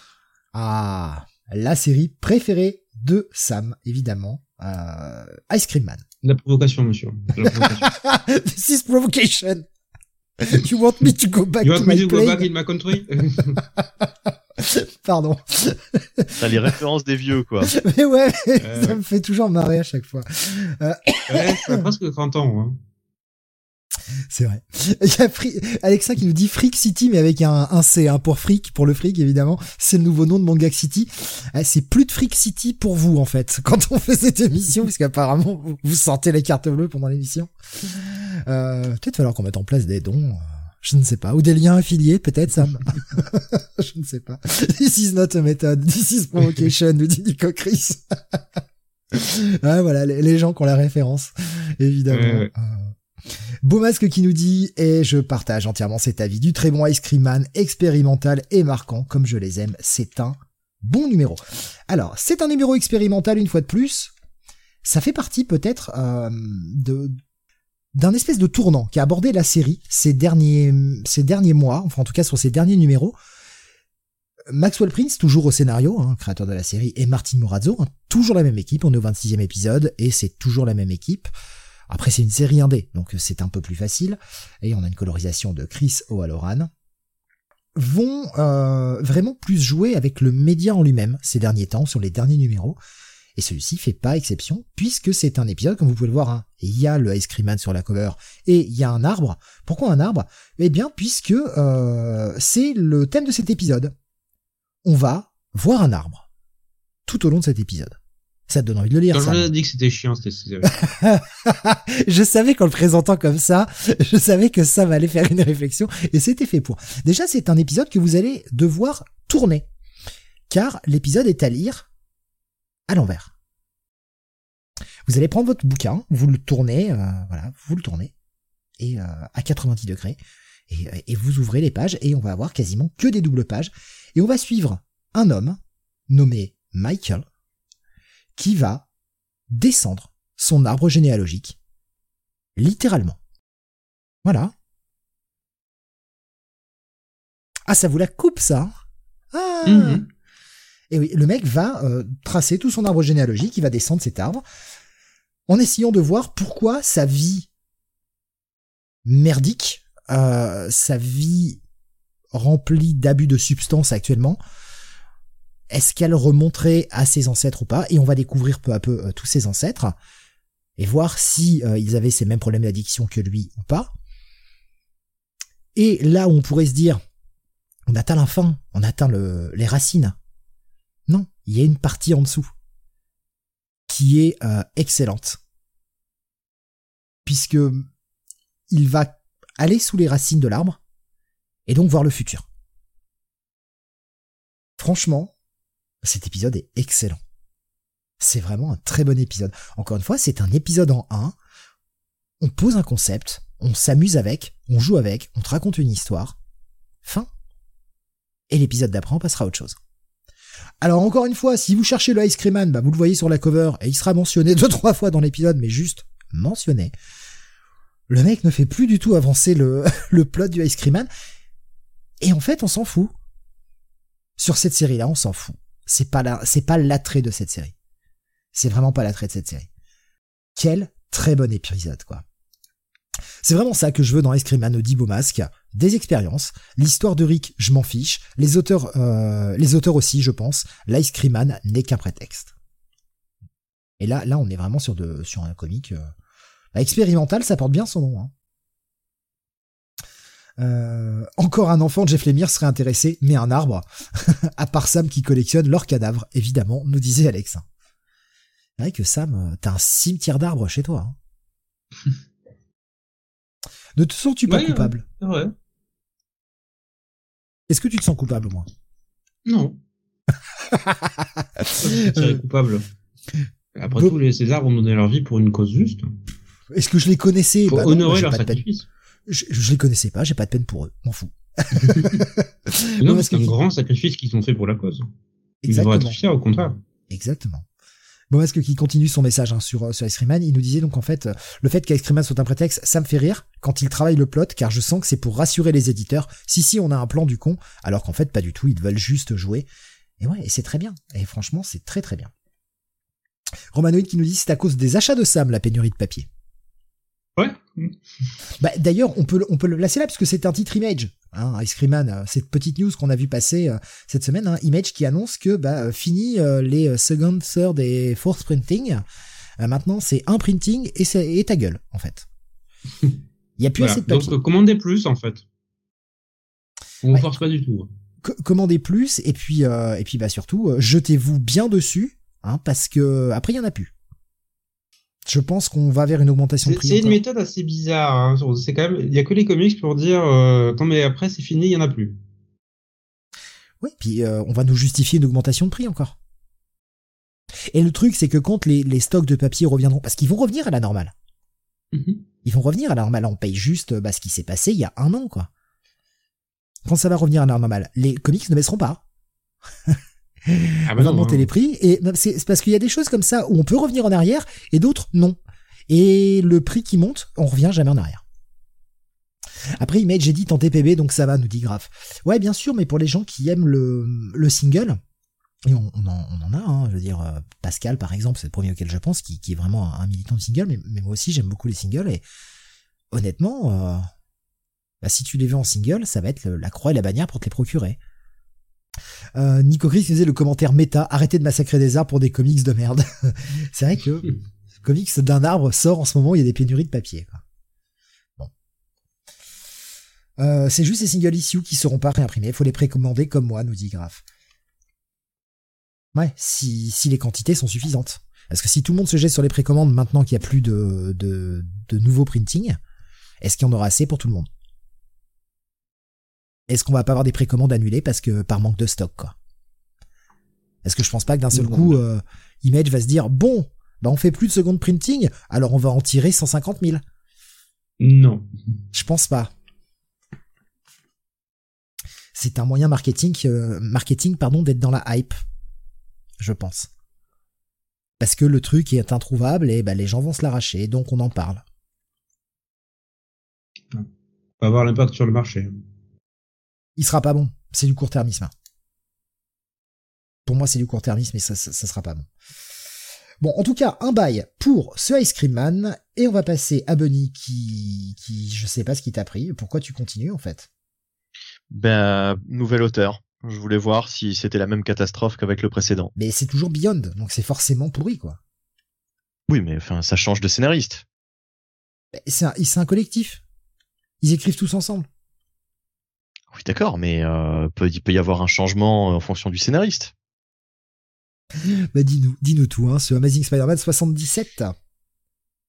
Donc là, c'était le premier épisode écrit par Kelly Thompson, avec des dessins de Sarah Pikeli. Euh, une Sarah Pikeli d'ailleurs qui a un peu changé son style, j'ai trouvé. Euh, ça fait un peu... Euh... Ah, je sais pas. Je sais pas. C'est c'est loin d'être la Sarah Pikeli d'antan, quoi. C'est, euh, elle a vraiment changé son style et euh, peut-être un moyen d'être plus rapide. C'est con à dire, mais c'est beaucoup moins beau. Alors après, la définition de beau, euh, ça va. En tout cas, beaucoup moins détaillé, je trouve. je sais pas, c'est ouais. Donc ça confirme ce que je disais. C'est un moyen d'être plus rapide et d'éviter les retards. Ouais, ouais, ouais. Ouais, des retards, il y en aura peut-être. Hein. On n'est pas Enfin, pas au début, hein, euh, puisque là, de toute façon, euh, c'est à mon avis, ils ont préparé les trucs il y a longtemps. Euh, tout ça, tout ça a été fait il y a, il y a très longtemps, à mon avis. Nolan Woodward, Woodard, pardon, est à la colorisation d'ailleurs. et est-ce qu'il y a une amélioration maintenant qu'on est passé à Kelly Thompson? Eh bien, pas du tout, pas du tout. Mais je dirais même c'est pire. C'est pire parce que euh, en fait, on commence avec une scène où Ben Reilly est, dans cette espèce de, corporation, la, Beyond Corporation, et il parle euh, en fait à l'une des, organisatrices, quoi.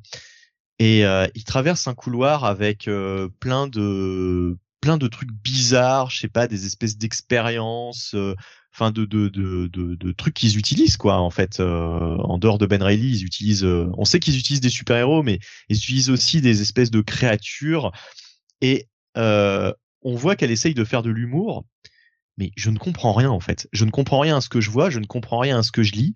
J'ai l'impression, en fait, durant ces pages, d'assister à un rêve. Tu vois, dans, les rêves, tu t'entends des répliques et tu, tu comprends pas trop ce que ça veut dire et tu comprends pas trop ce que tu vois.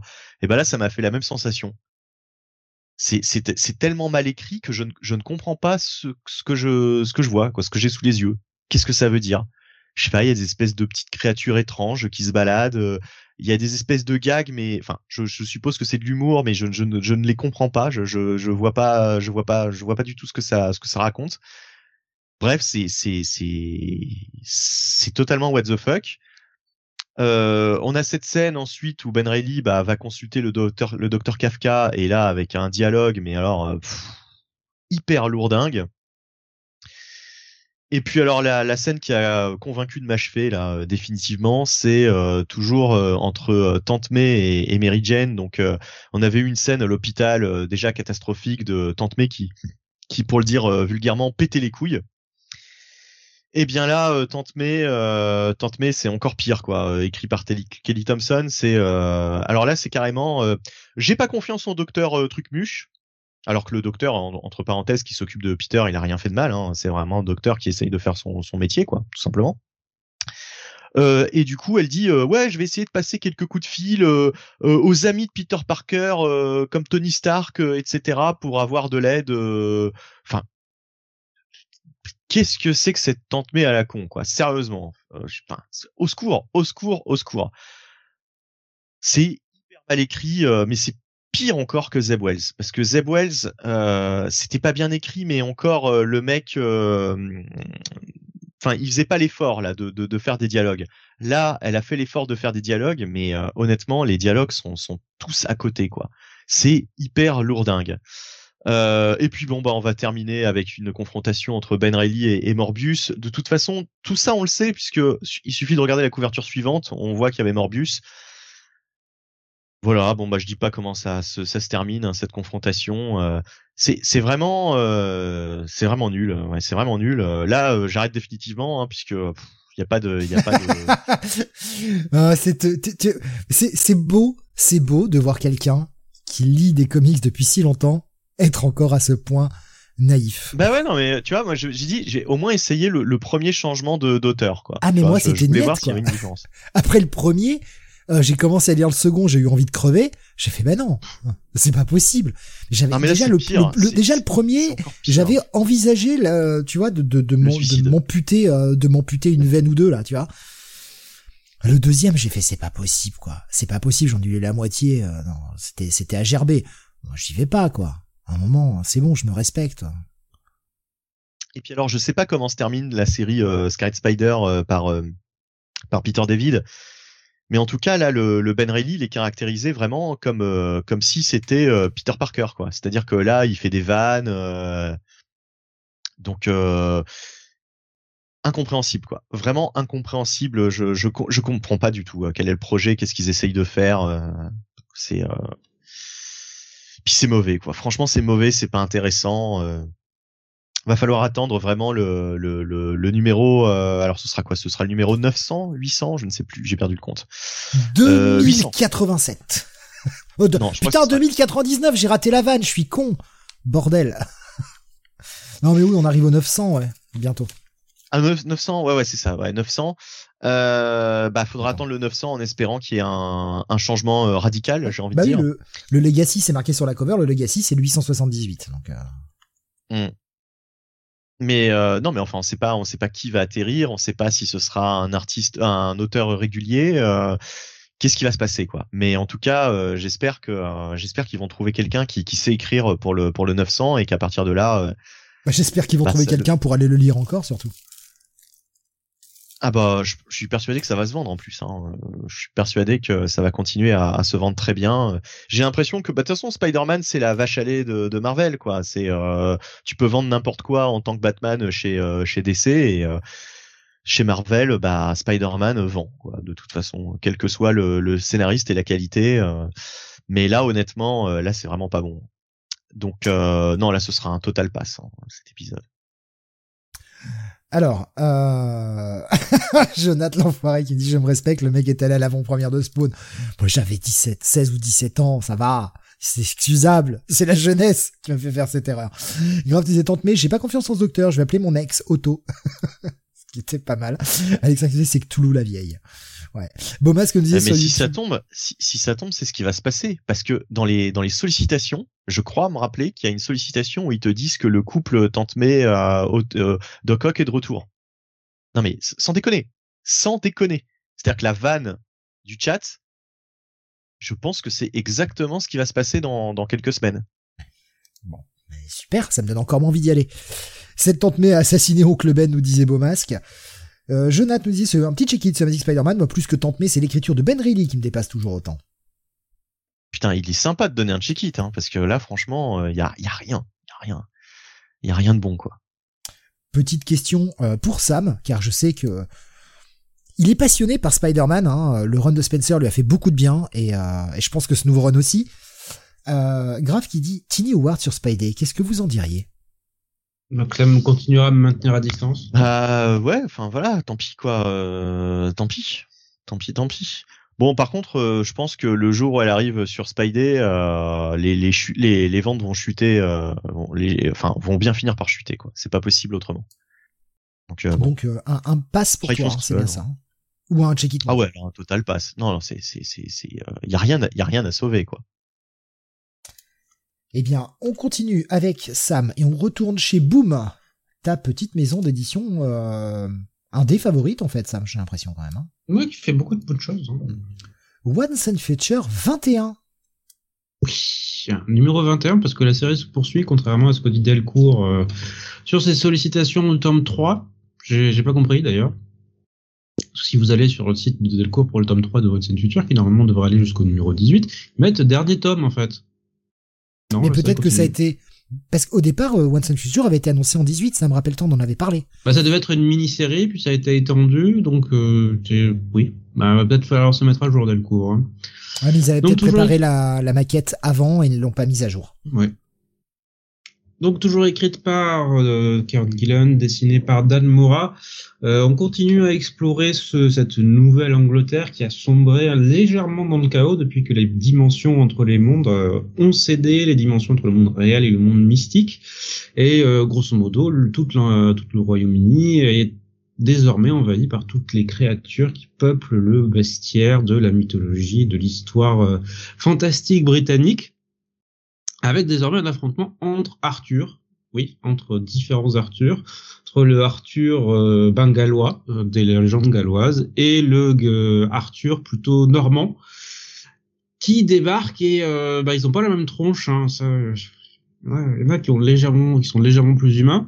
Et pendant ce temps-là, qu'au fond nos héros, bah, nos héros ils sont un peu paumés parce que tout ça les dépasse quelque peu.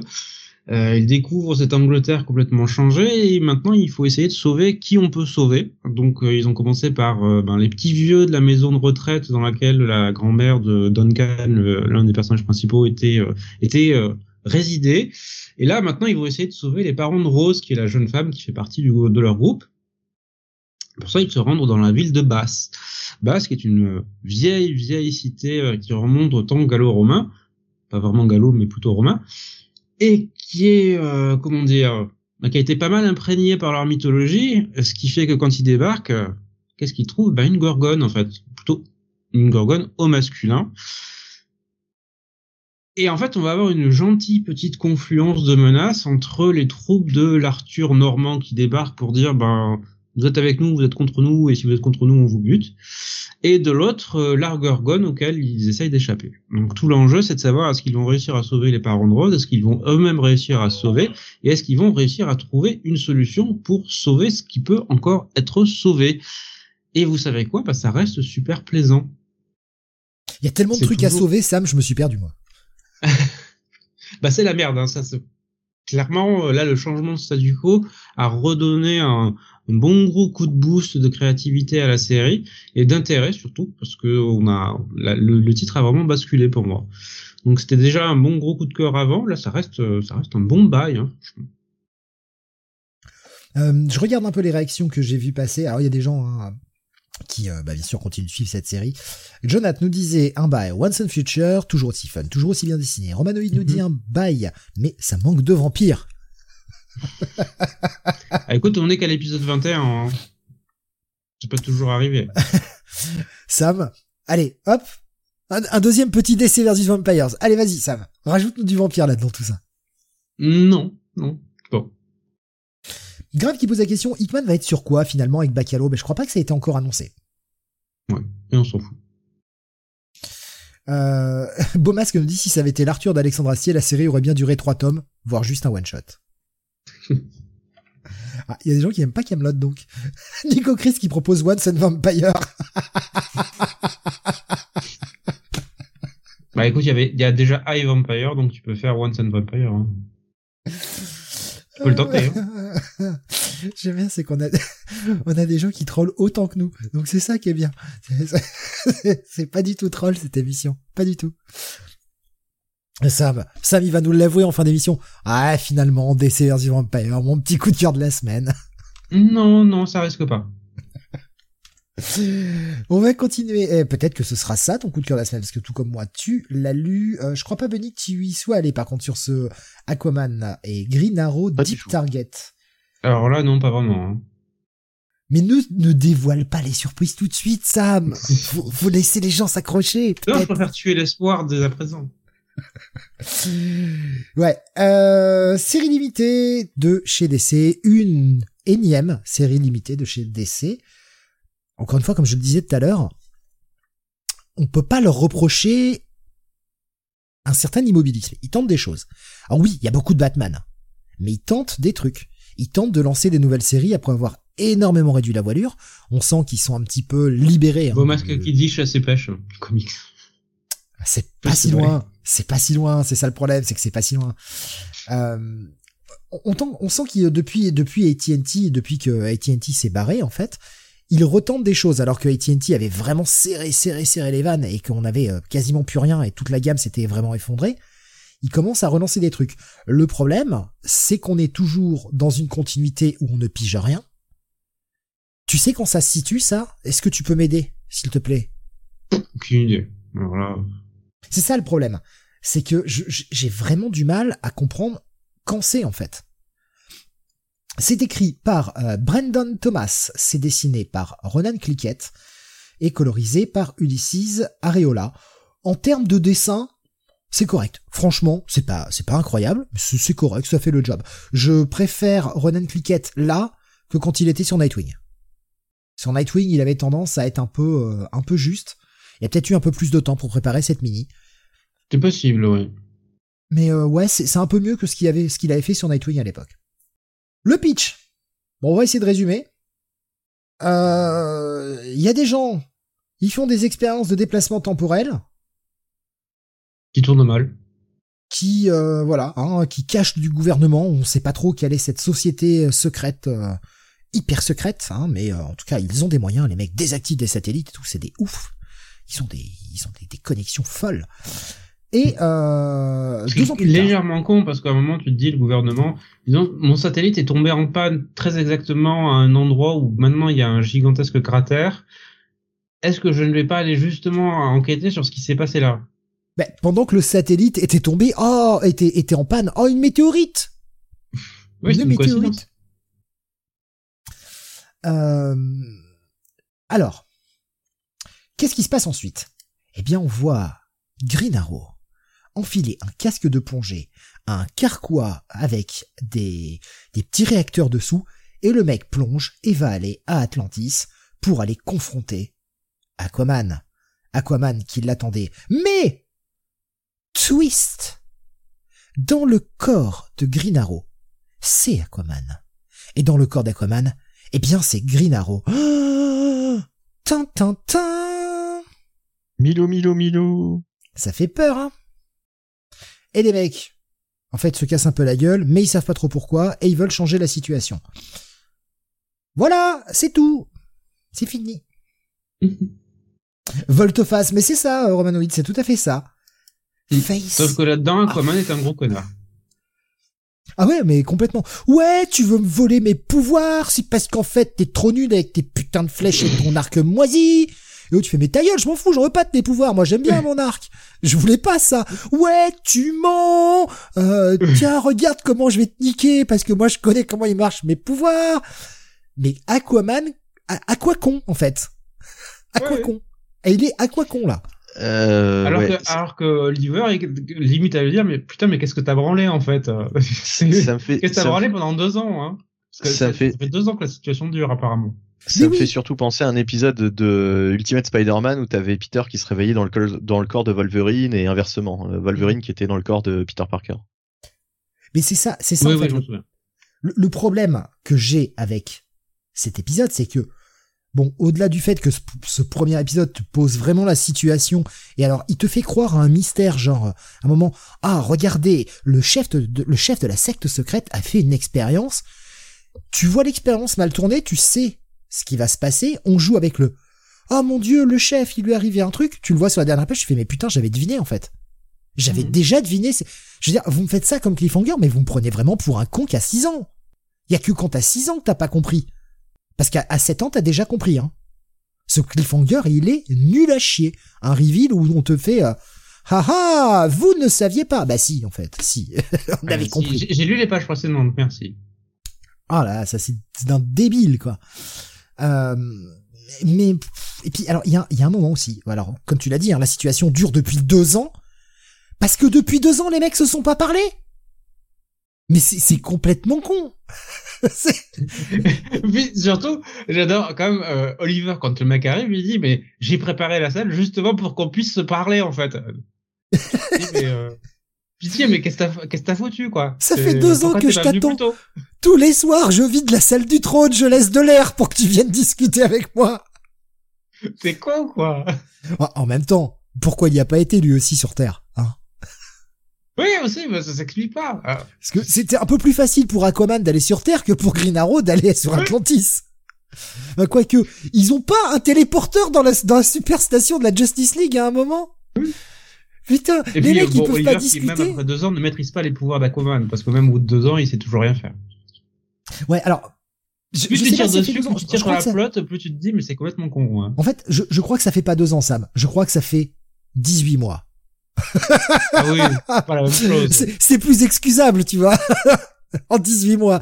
Non, mais enfin, c'est quand même con. Alors après, le l'idée en elle-même, bon, voilà, les mecs ont échangé leur pouvoir, les mecs ont pas forcément la même vision de la vie, ça peut être rigolo. Oui, mais si c'était une semaine, quoi. Mais là, là, c'est quand même très con. Si ça fait vraiment 18 mois que ça dure, Putain les gars, mais vous êtes pas parlé. Et bordel, qu'est-ce que fout la Justice League? Enfin, mais on est quand? C'est quand cette histoire? C'est dans quel monde? Et, c'est, et ça, ah. c'est le problème d'essai. Ouais. Mask a la, raison en fait. Il a, il a, trouvé la raison. Il a une raison dit... simple. Mais Black Canary. Effectivement, tu restes à la maison quant à ça. C'est vrai, c'est vrai. Euh... Bomas nous dit j'aurais pas trop parié sur ce duo, ont-ils beaucoup d'interactions même dans la ligue? Et j'ai envie d'en voir plus. Les deux has sous, sous Batman et sous Superman qui bottent des culs, euh, il a il a plutôt aimé. Bah, en fait, ils ont des divisions assez différentes puisque bah on a un Aquaman qui est euh, un roi, euh, qui est un souverain, etc. Et un Oliver Queen qui, au niveau des visions politiques, est un petit peu... Euh, bah, il aime pas trop les rois. il aime pas trop les rois. Donc les mecs, les mecs s'aiment pas trop, quoi. Mais c'est pas dans le run de Kevin Smith où il y a tout un moment où ils se rencontrent? Si. Et que les mecs, euh, au début, euh, ils, sont ils sont potes, et après ils commencent à reparler de politique et ils se regolent dessus dès le départ, quoi. C'était, euh, ouais, voilà. Bon, ils, ont quelques interactions. On sait que les mecs s'apprécient pas trop. Après, ils arrivent à bosser ensemble. Hein. C'est les, les joies de Justice League. Euh... oh putain, pardon. Je... Parce que effectivement, c'est Deep Target, hein, le nom de cette mini-série. Et Nico Chris pour le numéro 2, il y aura Catwoman dans Deep aussi c'est vrai que ça fait très film porno. Heureusement que c'était pas Deep in the Target. Hein. Putain, t'imagines la, la, parodie vivide d'un coup là. Je pense que j'irai voir le numéro 2, mais en termes de numéro 1, c'est quand même franchement le service minimum. Service minimum un jour de grève. Voilà c'est pas c'est pas très engageant quoi. Je, pense qu'on aurait pu aller beaucoup plus vite dans ce premier épisode et nous raconter un peu plus de choses. Et puis alors, j'ai pas bien compris un truc. Je sais c'est un détail, c'est un mot, mais quand ils se rejoignent sur le canot de sauvetage, qui rejoignent tout le monde, on a Green Arrow, donc Aquaman, hein, dans mais dans le corps de Green Arrow, qui présente Aquaman, donc le Green Arrow, mais dans le corps d'Aquaman, en l'appelant Oliver Curry. Oh putain, ça doit être une faute de frappe, ça. Je l'avais zappé. Et franchement, ça m'a perturbé. J'ai relu quatre fois la bulle. Je me suis dit, attends, il y a une blague parce que il se fait bien appeler Oliver Queen. Bah oui. Pourquoi il l'appelle Oliver Curie? Ça n'a pas de sens. Enfin, je sais pas, ça ne va pas avec le reste. Si encore il, le mec s'était fait appeler Arthur Queen, tu vois, genre, ah non, je suis pas Oliver Queen vraiment, moi je suis plutôt Arthur Queen. Mais non, non, non. Enfin, je sais pas, j'ai même une ouais, faute de frappe. ça n'a aucun intérêt de cacher son vrai nom, donc. Euh... Oui, bah on s'en fout, t'es Arthur Curry. Qu'est-ce qu'on a à foutre que Aquaman est Arthur Curry, franchement? Oliver Curry, Arthur Queen. Mais ouais, mais si encore il y avait eu ce jeu-là, mais non, les autres l'appellent bien Oliver Queen. Donc c'est ça le problème, c'est ça qui me qui me pose problème quoi. Mais bon, c'est un peu, bon après c'est qu'un point de détail, je sais, mais c'est encore une fois quand tu soignes pas tes détails. ça participe à la connerie d'ensemble. Bah ça participe à montrer que le projet tu t'en fous un peu et que tu le pousses pour le mettre sur le marché quoi. Il mm. euh, y a pas de relecture quoi, c'est c'est ça le problème. Et personne relit. Romano qui dit euh, si Sam finit DC vs Vampire, je peux faire un effort à aller jusqu'au bout euh, pour moi, nous dit-il. Mais Sam va pas finir DC vs Vampire, il a dit j'arrête là. Mais je sincèrement, j'irai voir le 2. Je vais laisser la chance parce que c'est pas dingue. Oui, en tout cas sur ce premier épisode, mais la situation m'intrigue assez pour essayer d'aller euh, voir un peu plus. Et j'aimerais, comme réponse à mes questions, est-ce que c'est vraiment 18 mois? Parce que putain, c'est quand même long pour se rendre compte qu'on n'est pas dans le bon corps et arriver à se parler. À part quand on est con. À part, oui, à part quand on est con, évidemment. Quand ça se passe Deuxième question que j'aimerais, à laquelle, à laquelle j'aimerais qu'on me réponde. Quand est-ce que ça se passe, cette histoire? Et est-ce que c'est bien dans la réalité? Voilà. Je, ou est-ce que c'est sur une autre terre? Et dans ce cas-là, je peux accepter que les mecs se soient pas parlé depuis, euh, depuis deux ans. Voilà. Je, sais pas, j'ai l'impression de demander, euh, demander des trucs impossibles, tu sais, aujourd'hui. Ouais, des trucs cohérents, ça va pas la tête. DC, ça se passe quand cette histoire? Ah Et regardez, on sort des TPB à pas cher. D'ailleurs, regardez notre mini-série Batman. Parlons de TPB à pas cher. Euh, voilà, euh, YouTube gentiment me propose des vidéos de cet enfoiré qui s'appelle Omar. Je le déteste. Non, je l'aime beaucoup, mais voilà. Et il présentait, parce que la vidéo s'est enchaînée, j'ai pas eu le temps de couper, et il présentait le compendium de Starman que j'ai pas réussi à acheter parce qu'il est tombé en rupture avant. Bah là sur, euh... ah, il est disponible sur Amazon. Hein. Je l'ai trouvé, je l'ai trouvé à 50 balles. Je, je me mords les couilles là parce que j'ai énormément de gros frais ce mois-ci, donc euh, ce mois-ci je fais tampon, mais. Euh... Bah pour moi il est en temporairement en rupture de stock. Moi j'ai cherché hier et je l'ai vu à 54 euros pour être exact sur hum. sur sur Amazon. Ouais mais il est en rupture. Le prix est affiché mais il est en rupture. Ah bah moi il y avait marqué exemplaire disponible, je sais plus combien mais. Putain mais. Bon, je, vais les vérifier ça. Mais je, me mords les couilles là de pas l'acheter quand même. Parce que bon, il y a comme la moitié de la série dans un putain de bouquin. Puis Starman, c'est bien quand même. Voilà. Donc euh, voilà, salaud, salaud d'Omar qui nous force à acheter des trucs. Vous voyez, ça n'arrive pas qu'à vous, chers auditeurs. Nous, on vous fait acheter des trucs, mais il y a aussi des gens qui nous font acheter des trucs. Allez, euh, bah, c'est quoi ta note, Sam, là-dessus? Euh, Petit Ouais, pareil, petit check-it pour moi. Pas mauvais, mais euh, vous pouvez zapper. Bunny, tu es allé lire le euh, retour d'un personnage de, de chez Image qui euh, était réapparu, je crois, récemment. Il, était réapparu dans Savage Dragon, justement, c'est Larsen qui l'avait, qui l'avait récupéré, le personnage de Ant. Ouais, Ant qui est aussi apparu à travers les années dans Spawn. Euh, et, euh, oui, il, était... euh, il a eu le droit à sa série régulière, hein, ce personnage. Faut le savoir. Ouais, ouais. Et euh, donc Ant, euh, qui est une, une héroïne hein, euh, de chez Image, créée, je crois, à la base par Eric Larson, de toute façon. mais là, en fait, il s'agit vraiment d'un, enfin pas d'un relaunch, mais en tout cas, ce premier numéro est une origin story. Donc de toute façon, pour ceux qui n'auraient jamais lu le personnage, ce qui était mon cas, hein, je l'avais juste vu dans des dans des épisodes de Spawn et de Savage Dragon. Euh, mais je connais pas bien le perso, bah là c'est l'idéal puisque en plus on a on a les origines. Euh, alors est-ce que les origines sont revues et corrigées? Je ne sais pas. En tout cas, euh, en tout cas, euh, très bon épisode qui fait bien le taf.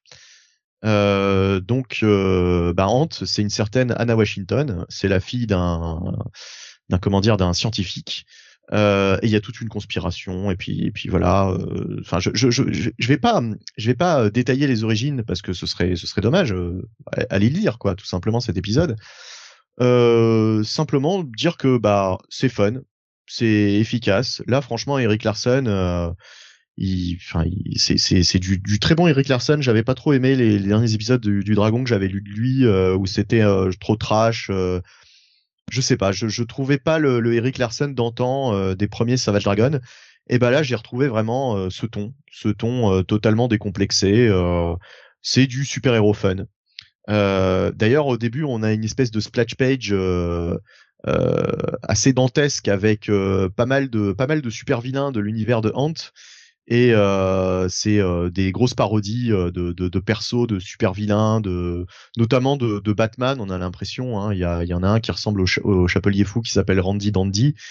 Il y a Pussyfoot qui est une femme chat à poil. Voilà, faut, enfin, quand je dis à poil, c'est dans les deux sens du terme. Euh, il y a le Quizmaster, par exemple, euh, évidemment, ça fait penser à l'homme mystère. Yucky Top, qui est une espèce de mélange entre le le, le clown de bah, de Stephen King, hein, de, de Hit, et puis euh, bah, le Joker, on imagine tout simplement. Et puis il y a quand même Half Black, qui est qui a le look de double face, mais qui est à moitié black.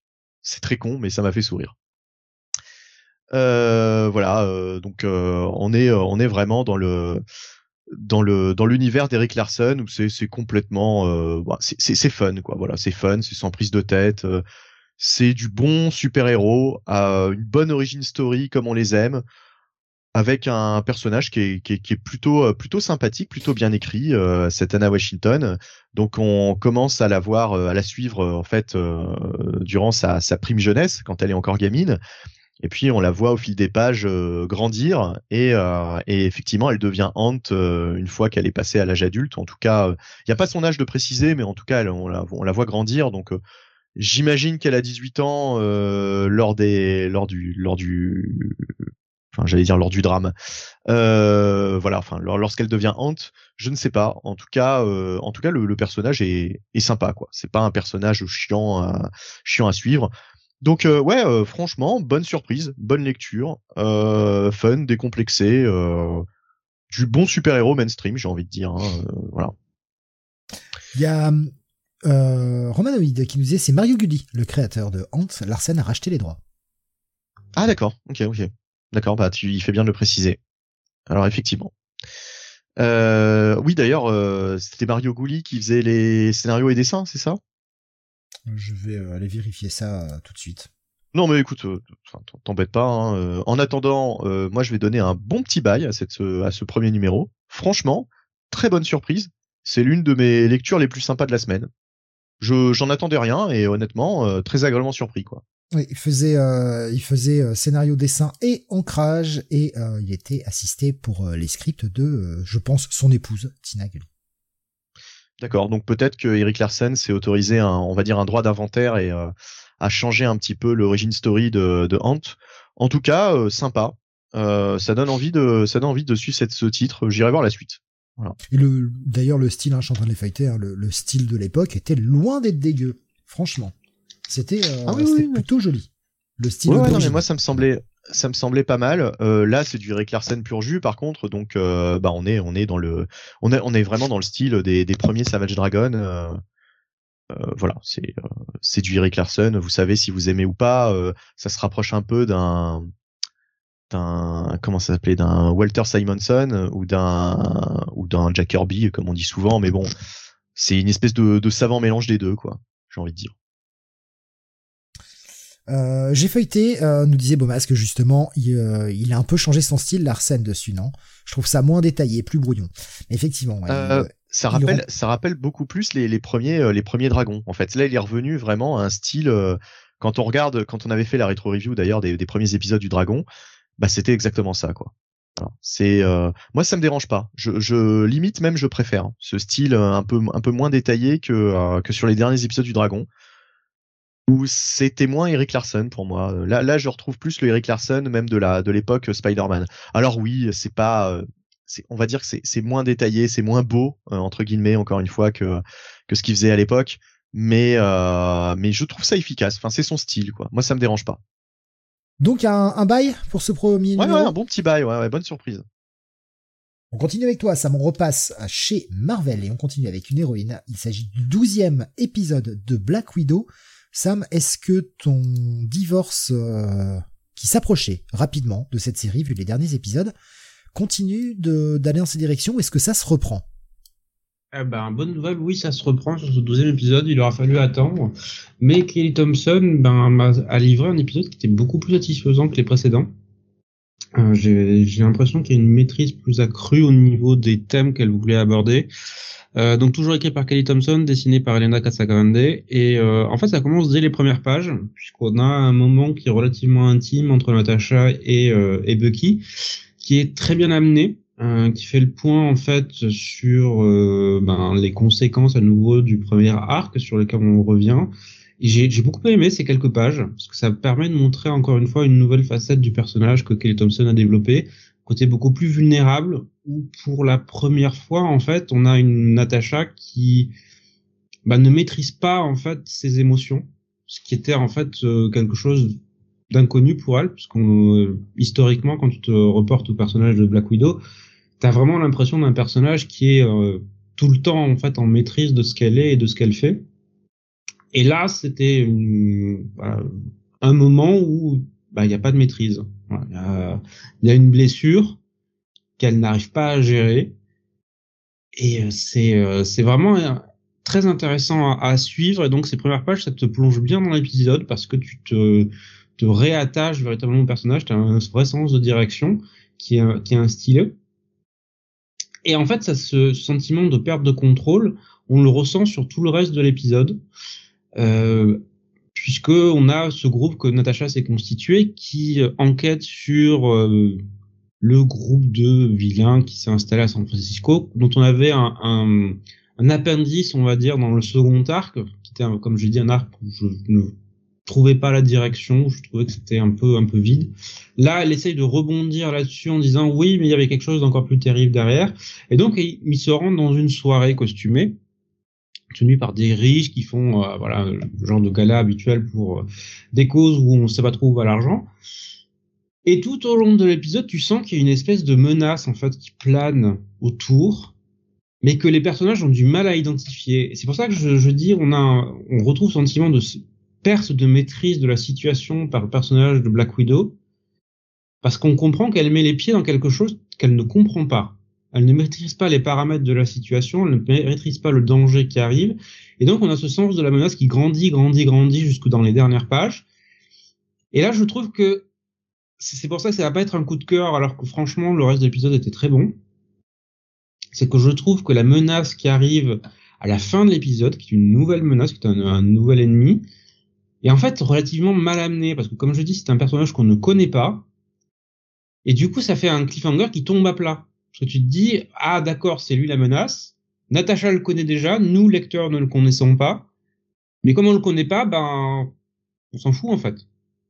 Ok on voit qu'il a quelques effets. On voit qu'il a des capacités. On voit que oui il peut tuer il peut désarmer il peut euh, voilà. Mais ouais ok.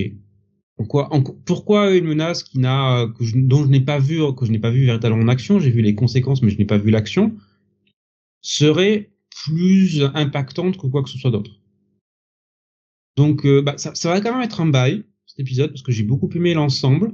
Il y a juste ce petit effet de cliffhanger final qui a raté selon moi parce qu'il n'y a pas l'information, il n'y a pas la démonstration véritablement mise en scène de, de ce vilain mais il y a une bonne représentation en main dans l'ensemble. Donc un, un, un, bail quand même et euh, un, un retour d'intérêt pour toi euh, vis-à-vis de cette série qui t'avait euh, bien déçu sur ce second arc. Oui. D'accord. Euh, j'ai pas vu de passer de, de gens qui qui donnaient leur avis concernant ce ce, ce numéro-là. Oui, je, je sais pas si les gens le... Je toujours pas commencé moi la série. Il faudra que je m'y mette un de ces quatre, mais je, je, n'ai au moins, pas Au moins lis le premier arc, tu verras, ça se lit assez vite en plus, et tu sauras si la série est pour toi ou pas. Ouais, je j'avais pas plus que ça accroché au premier épisode. Oui, moi non plus, moi non plus. Les premiers épisodes les plus faibles, il faut vraiment continuer. C'est vraiment aux alentours du 2-3 que j'ai vraiment commencé à accrocher. D'accord, pourquoi pas. Euh, donc un bail. On passe ADC Et oui, on y retourne DC avec le Deathstroke ENC numéro 2. Euh, J'ai vu Sam que tu ne l'avais pas lu, manque de temps, manque d'intérêt peut-être.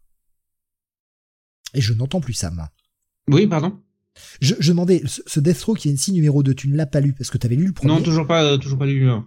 Ah, t'avais pas lu le 1 J'étais persuadé. J'étais persuadé qu'on était tous les trois à l'avoir lu. Je me rappelais que Bunny l'avait lu, non, comme pas lu. moi. Non, non, moi je me rappelais que Sam l'avait pas lu. Donc tu vois, tu, Ah, tu, tu n'écoutes pas. Non, non, mais j'étais persuadé qu'on l'avait lu tous les trois en fait. Je savais que toi c'était bon, euh, Tristan. Euh, Bunny. Oula Oh Oula, oula, allez, virez. Oh Oh C'est triste, c'est triste de pas s'en rappeler. Hmm. Ça va, j'ai fait illusion. Euh... Putain. Quel blaireau. Euh, alors, qu'est-ce que... Non, triste en même temps de pas s'en rappeler. Oui, exactement. Exactement. C'est écrit par euh, Joshua Williamson. Vite, changeons de sujet. C'est dessiné par Howard Porter. Bon, les dessins, euh, c'est Howard Porter, quoi. Bah, moi j'aime bien. Franchement, je trouve que ça fait le style, ça fait le, ça fait le, ça fait le job. Je veux dire, ça fait le style, n'importe quoi. Il, Euh, non, par contre, il y a un truc qui m'a fait chier dans cet épisode. C'est, c'est tout con. C'est Euh, que, c'est que des, que splash pages. splash. ouais. Moi, ça me fait chier. C'est que des doubles splash.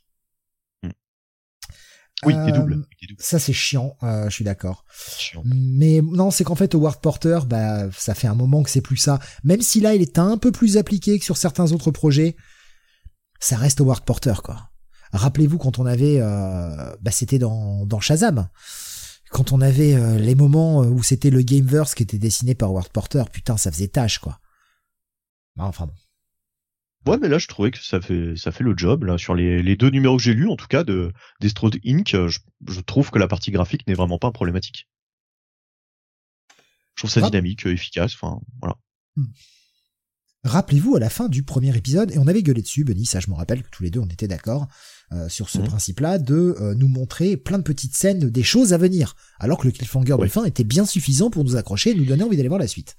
Ouais. Eh ben, c'est un des éléments qu'on nous avait présenté avec un Destro qui fait « Ah là là, j'aime pas l'espace !» Ouais, d'accord. Ah oui, bah écoute, enfin, ça m'avait tellement peu passionné cette page que je m'en rappelais plus. Donc je dois te dire que là, euh, par contre, euh, Donc le fait que ça ouvre là-dessus, je me suis dit ah bon bah au moins on en est débarrassé comme ça c'est fait. Mm. Mm. Et on va avoir donc notre trio, euh, à savoir Deathstroke, Black Canary qui travaillent ensemble pour la société Trust. Hein, c'est un acronyme évidemment. Euh, la société Trust, accompagnée d'une batte armure. On sait pas trop qui y a dedans, euh, mais c'est le troisième membre de l'équipe. Et oui, qui ah si, on caché. sait. Alors en fait, on, on, on- On le sait pas au début. Il révèle qu'il s'était Euh. caché dans l'armure. Il n'était pas censé venir. oui, mais on sait que c'est lui qui la contrôle. En fait, il dit qu'il la contrôle à distance. En fait, de, de, de...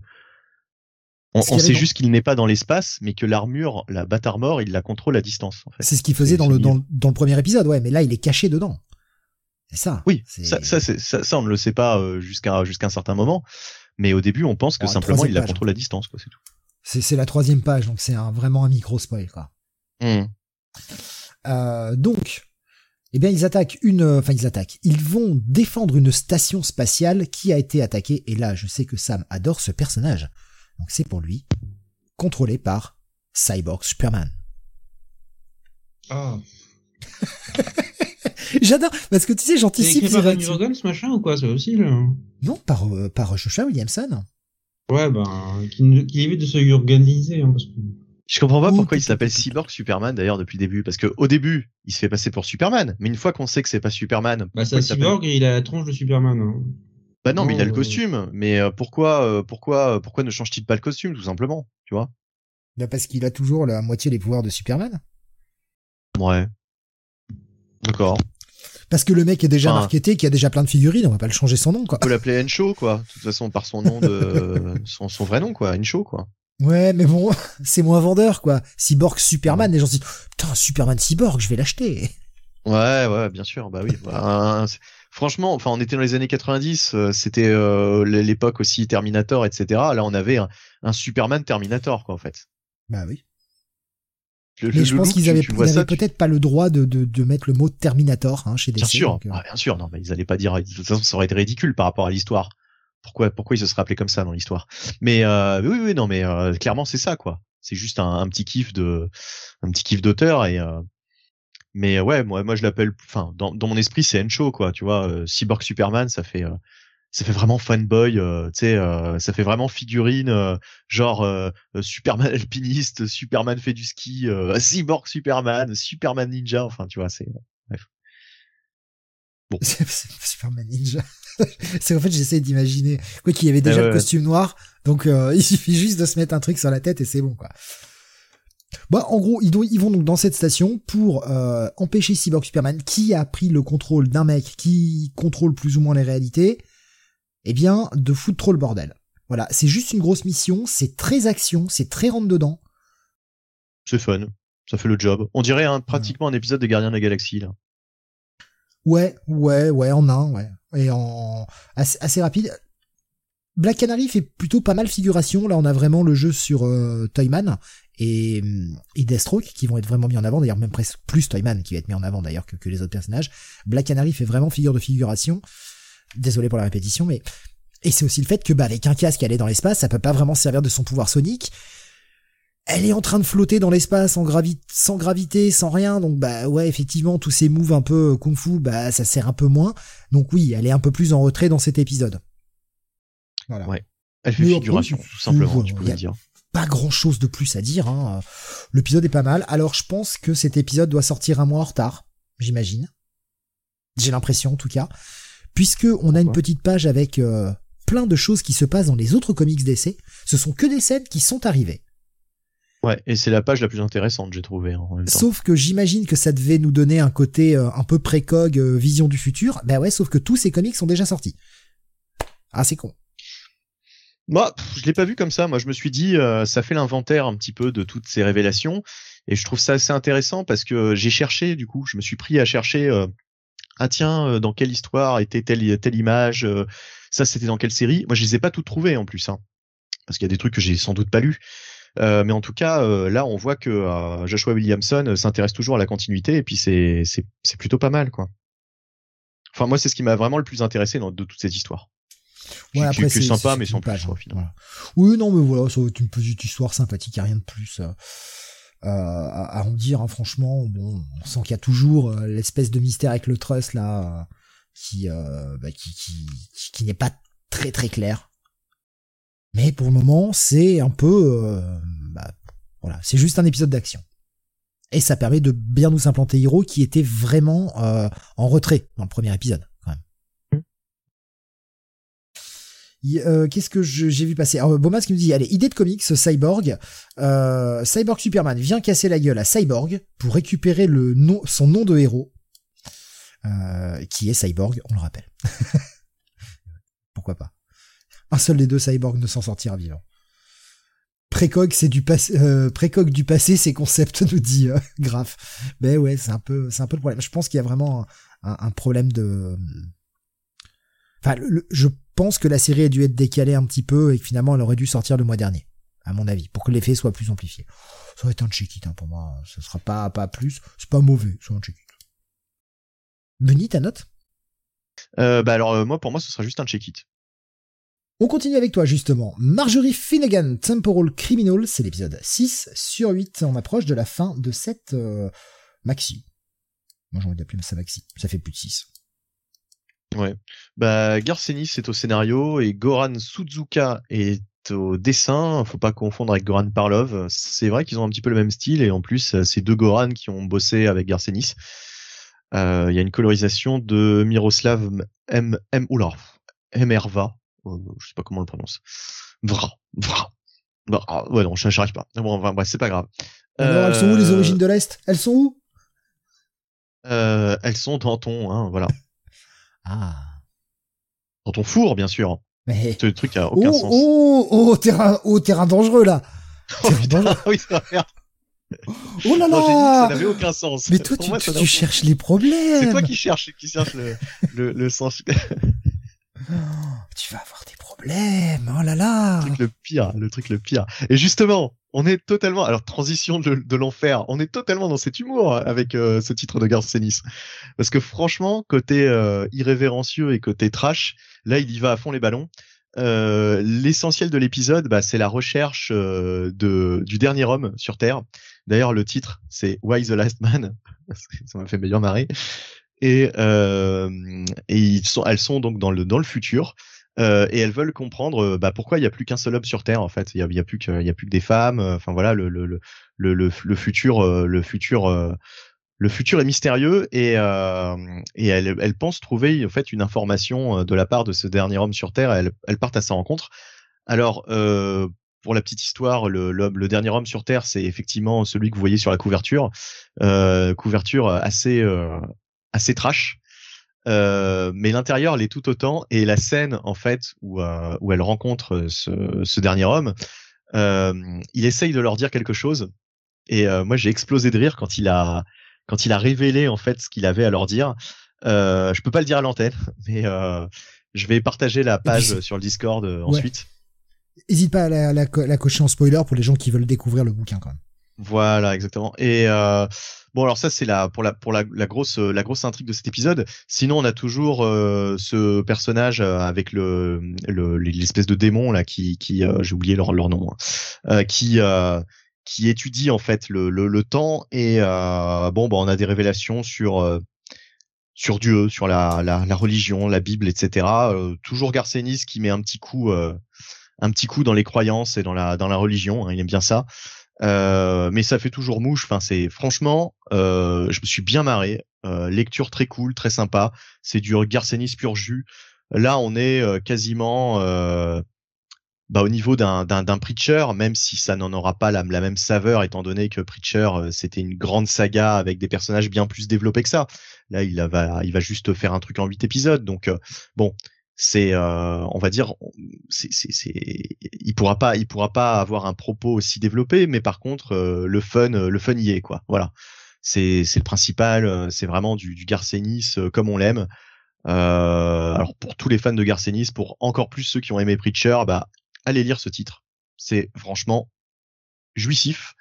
C'est chez Awa et justement, euh, je trouvais pas grand chose à lire chez Awa et euh, bah il y a au moins ça quoi. Voilà. Ça honnêtement, euh, très très bon titre. pour moi, ce sera un bon gros bail, aussi gros que le, bonhomme sur la couverture. Voilà. Graf nous disait Marjorie Finnegan, je n'ai lu que les quatre premiers épisodes, j'ai du retard, mais je trouve ça bien fun. j'avais lu le premier, j'avais trouvé ça pas mauvais, j'avais pas continué par manque de temps. Et Bon bah je, là j'ai beaucoup de retard, beaucoup beaucoup de retard. Je, continuerai, ça reste du Garcenis, une série limitée. Ça se lit euh, facilement. Avant dernière review pour ce soir, euh, le Robin numéro 7. Sam, j'ai été surpris que tu ne l'aies pas lu. Ah bah Sam, euh, nous a quittés. Désespéré. Non, je ne sais pas le temps. Pas le temps, d'accord. C'est pas un manque d'envie, là. Non, non. D'accord, ok. Je, trouve le temps. C'est Joshua Williamson qui est scénarise la série. On a Gleb Melnikov et Max Dunbar à la, à la partie graphique, euh, donc euh, dessin et euh, ancrage, et puis une colorisation de Luis Guerrero. L'épisode s'appelle The Final Four, puisque, eh bien, on arrive au carré final. Et oui, quatre côtés, un carré. Rappelez-vous vos cours de géométrie de ce tournoi. Voilà. Robin avait trouvé dans l'épisode précédent le fameux secret dans le livre, le fameux secret euh, de, celle qui dirige cette île, et on va en apprendre. On va vraiment avoir les premières révélations sur le secret de l'île, et je dois avouer que ça fait un petit peu pchit.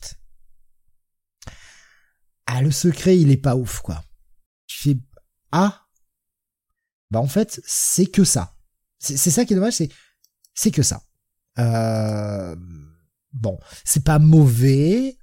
Il y a, un petit peu de mystère quand même, mais j'aurais espéré quelque chose d'un peu plus gros, en fait. Et un peu moins, un peu moins connecté à Robin. Bon, tant pis. Donc il y a le, le, le carré final, hein, euh, des personnages, je vais pas vous révéler qui est en finale. Bon, Robin est en finale, évidemment, vous vous en doutez. Non, vraiment? Ah, voilà. Mais euh, enfin en demi-finale, demi-finale du coup, puisque euh, il va y avoir deux combats, hein, et puis chacun des vainqueurs va s'affronter dans la grande finale. On dirait le King of the Ring, mais le ring en moins. Référence catch pour Sam qu'il n'aura pas, évidemment. et on s'approche, justement, c'est le cliffhanger de la finale. L'épisode est pas mauvais, se lit assez vite. Euh, c'est pas le meilleur épisode de la série. On est plus, encore une fois, sur un épisode un peu action, même si il, il va nous mettre un petit peu d'émotion dans, dans l'épisode, qui est pas désagréable, qui est plutôt, euh, plutôt même bienvenu, mais un poil décevant. Je, je sais pas où va vraiment partir la série. J'avoue que le, secret, euh, le secret révélé, bah, je me dis, ah, bah, J'en aurais espéré un peu plus. Alors j'espère qu'il y a quelque chose derrière tout ça encore, mais sinon c'est un peu un, peu simple, un peu simple, voilà. Donc ça va être un bon check-it quand même. Ce sera pas un bail cette fois-ci, un, bon check-it. Voilà, ça se lit très vite, beaucoup de bagarres, donc euh, très simple. Et on arrive au dernier épisode pour ce soir qui va faire le lien avec la rétro review. Sam, tu vas avoir l'honneur de nous parler de ce Batman The Long Halloween Special. Je rappelle que DC l'a fait pour nous, spécialement, euh, pour célébrer notre rétro review et les dernières, rétro reviews hein, consacrées à Long Halloween. Euh, par la même équipe, en plus, ils ont été les rechercher, Jeff Lobb, Team Sale. Je vous partage la cover sur Discord pendant que Sam eh bien, nous présente cet épisode et euh, nous dit ce qu'il en a pensé. Oui, épisode spécial qui se situe alors, ça a été ma grande question pour commencer la lecture de l'épisode, c'est quand est-ce que ça se passe, cet épisode? Ah. Et en fait, euh, au travers de plusieurs petits indices, on comprend que ça se passe après Dark Victory, je dirais au moins 2-3 ans après Long Halloween. Donc ça serait du Year 3 ou Year 4. Oui, mon, mon anglais est dégueulasse. Alors, lequel Year 3 Lequel Year 3 ou lequel Year 4 du coup? Parce que certains ont été Redcon et pas d'autres, donc euh, lequel? Year 3 c'est avec le professeur Pig. Oui, c'est ça, oui. Euh, au vu de l'âge de certains personnages comme euh, comme Robin, comme Barbara Gordon, comme euh, le fils de Gordon aussi, moi je, je voilà, je décide ça euh, 3 à 4 ans après après Year One, donc 2 à 3 ans après Long Halloween. Et ce qui va déclencher, en fait, on va suivre deux intrigues un peu parallèles qui vont se rejoindre évidemment. D'un côté, le retour d'un personnage à Gotham, on va éviter de spoiler puisque c'est euh, en rapport avec la conclusion de Long Halloween, qui va aller trouver euh, Harvey Dent et qui va lancer euh, l'autre intrigue, à savoir euh, la vague de crimes lancée par Julian Day, qui essaye de rétablir sa réputation après avoir été jeté dans l'obscurité par le tueur Holiday. Donc ces deux intrigues vont finir par se rejoindre, ce qui va permettre de faire avancer aussi l'enquête sur l'idée du côté de Gordon et de Batman, puisque les, euh, les deux vont pouvoir euh, ajouter, on va dire, apprendre aux nouvelles informations. Ouais. Ah, écoute, je pense, je, pense que je vais avoir exactement le même avis que toi, Steve. J'ai envie de te dire. Mon coup de cœur selon Halloween. Bon, bah écoute, moi, je, je, vais, je vais, mais... je, vais être honnête. Je vais être honnête avec euh, avec vous. Euh, je sais typiquement que j'ai lu ce truc-là. J'ai pas trouvé ça mauvais. J'ai pas trouvé ça euh, extraordinaire. C'est juste que voilà, je l'ai lu et dans trois semaines j'aurais complètement oublié ce truc. C'est totalement euh, bah viable. C'est complètement bof. Ben je vais, euh, moi je vais faire, je vais tirer sur l'éléphant dans le boudoir petite blague de, de la tour Montparnasse infernale pour les vieux. Euh, c'est moche? Ou qu'avant. Hein. Non mais c'est moche. Non, un moment c'est moche. Je suis désolé, c'est du team sale. On s'attend à quelque chose. Ouais. C'est tout petit team sale. Franchement, c'est pas beau quoi. Vous allez voir les pages de Long Halloween derrière. T'en prends plein la gueule constamment. Pendant 13 épisodes, tu te fais mais assassiner les yeux. Tu vois ça, tu fais ah, je suis aveugle. Mais pas pour les mêmes raisons. Enfin, franchement. J'irai pas aussi loin, mais c'est ah clair que son style a évolué dans un sens qui est, euh, oh, qui est assez différent. Regarde la gueule du Robin. qui, est, qui, est, dans la même prolongation, mais euh, moins maîtrisé, je trouve. Alors, il y a, l'âge qui joue, parce que ça, ça a quand même 25 ans, Long Halloween, et Tim Sale ne va pas en rajeunissant. Mais oui, il y a un côté moins maîtrisé. Non mais même même les jeux d'ombre tout ça enfin il y a, y a plus mhm. rien quoi. Ouais, il y a plus il y a plus il y a plus ça ouais. Il y a, plus, ça, ce qui faisait la force de de de bah, de son style en fait. Euh, je vais mhm. euh, partager une petite case par exemple sur Discord pour les gens pour qu'ils voient pour ceux qui n'ont pas feuilleté le bouquin. Je suis désolé, je peux pas la mettre sur YouTube parce que c'est un peu ça va être un peu problématique mais au moins Il y a quelques pages qui sont bien quand même. Ouais, il y en a quelques-unes. Mais putain, c'est du Les, la les pages. d'ouverture, la double page d'ouverture. Non, mais on a l'impression que c'est un, un dessinateur qui imite Team Sale. Tu vois, c'est, on a C'est l'impression vrai que que c'est un. Batman est moins impressionnant, c'est euh, ses découpages sont moins intéressants. Voilà, la scène, la scène de début avec Batman et Gordon est euh, relativement plate. Et c'est pour ça que moi, sur les premières pages, j'avais de l'espoir parce que la, la, la double page d'évasion au début de l'épisode, moi, je la trouve très belle. Oui. Notamment Oui, avec le jeu de couleurs, euh, voilà, le, le- ce- cette espèce de bleu nuit qui est très très beau. Mais t'as Et puis 50 dès les pages suivantes, euh, c'est Ouais, enfin, ça rappelle, ça rappelle beaucoup de films des années 30, quoi. Bah, c'est fait pour, c'est fait pour, on est d'accord, mais bon, voilà. Euh, pareil, la, la page, alors, hormis le visage du Batman, que je trouve absolument affreux, mais la page où, où justement le mec, c'est une grosse splash et le mec demande où est Julian Day, la page est, dans le jeu d'ombre, elle est belle. Bon, le visage de Batman, je suis désolé, il est, immonde. Écoutez, écoutez, du- durant toute ce, durant tout cet tout cet épisode, Batman, il a la tronche de Mitterrand, quoi. T'as l'impression que c'est Mitterrand qui a mis, euh, qui a enfilé le, le masque de Batman. Il a une espèce de bouche euh, qu'il avait pas euh, dans Long Halloween avant. Je sais pas, Tim Sale a vraiment une, euh, une, en fait, le, le, déjà les décors c'est moins bien, mais c'est surtout les personnages en fait qui ont des sales tronches, quoi. C'est ça. Comme tu l'as dit, euh, Robin, euh, il a quand même une sale tronche. euh, Batman, dans l'ensemble, bah il a, il a, il a une sale tête. Enfin, c'est- beaucoup moins abouti qu'avant. On a vraiment l'impression que c'est quelqu'un qui essaye de faire du Team Cell et qui n'en a pas le talent. Et pourtant, c'est Team Cell, quoi. C'est juste que Team Cell, malheureusement, bah, il n'y arrive plus aussi bien qu'avant. c'est tout. C'est, c'est la vieillesse, quoi, certainement. voilà. Mais là, on est un petit peu. euh, j'ai l'impression en lisant ça de de, de, de, de, de me rendre compte que bah oui euh, le, le le, le, le talent le talent n'est plus forcément euh, n'est plus forcément là quoi. enfin je veux dire c'est c'est ils ont ils ont un petit peu euh, ils ont un petit peu baissé quoi et euh, c'est un peu triste en fait finalement je je comprends pas trop en fait la la volonté de nous sortir ça si c'est pour nous faire regretter le passé quoi puisque là euh, quand on, au sortir de cet épisode je, je regrette le passé quoi je me dis ah bah avant c'était mieux ouais. Ça fait vieux con mais euh, c'est tout ce que je me dis quoi après la lecture de ça en fait qu'est-ce que ça apporte quoi? Qu'est-ce que ça apporte? Si ça avait apporté un truc de plus un éclairage supplémentaire j'aurais été très content de dire ça mais là ça n'apporte rien euh, à l'œuvre originale ça nous fait juste regretter le, le, le passage du temps quoi Bah, c'est surtout que ça, pour moi, ça s'arrête en plein milieu, en fait.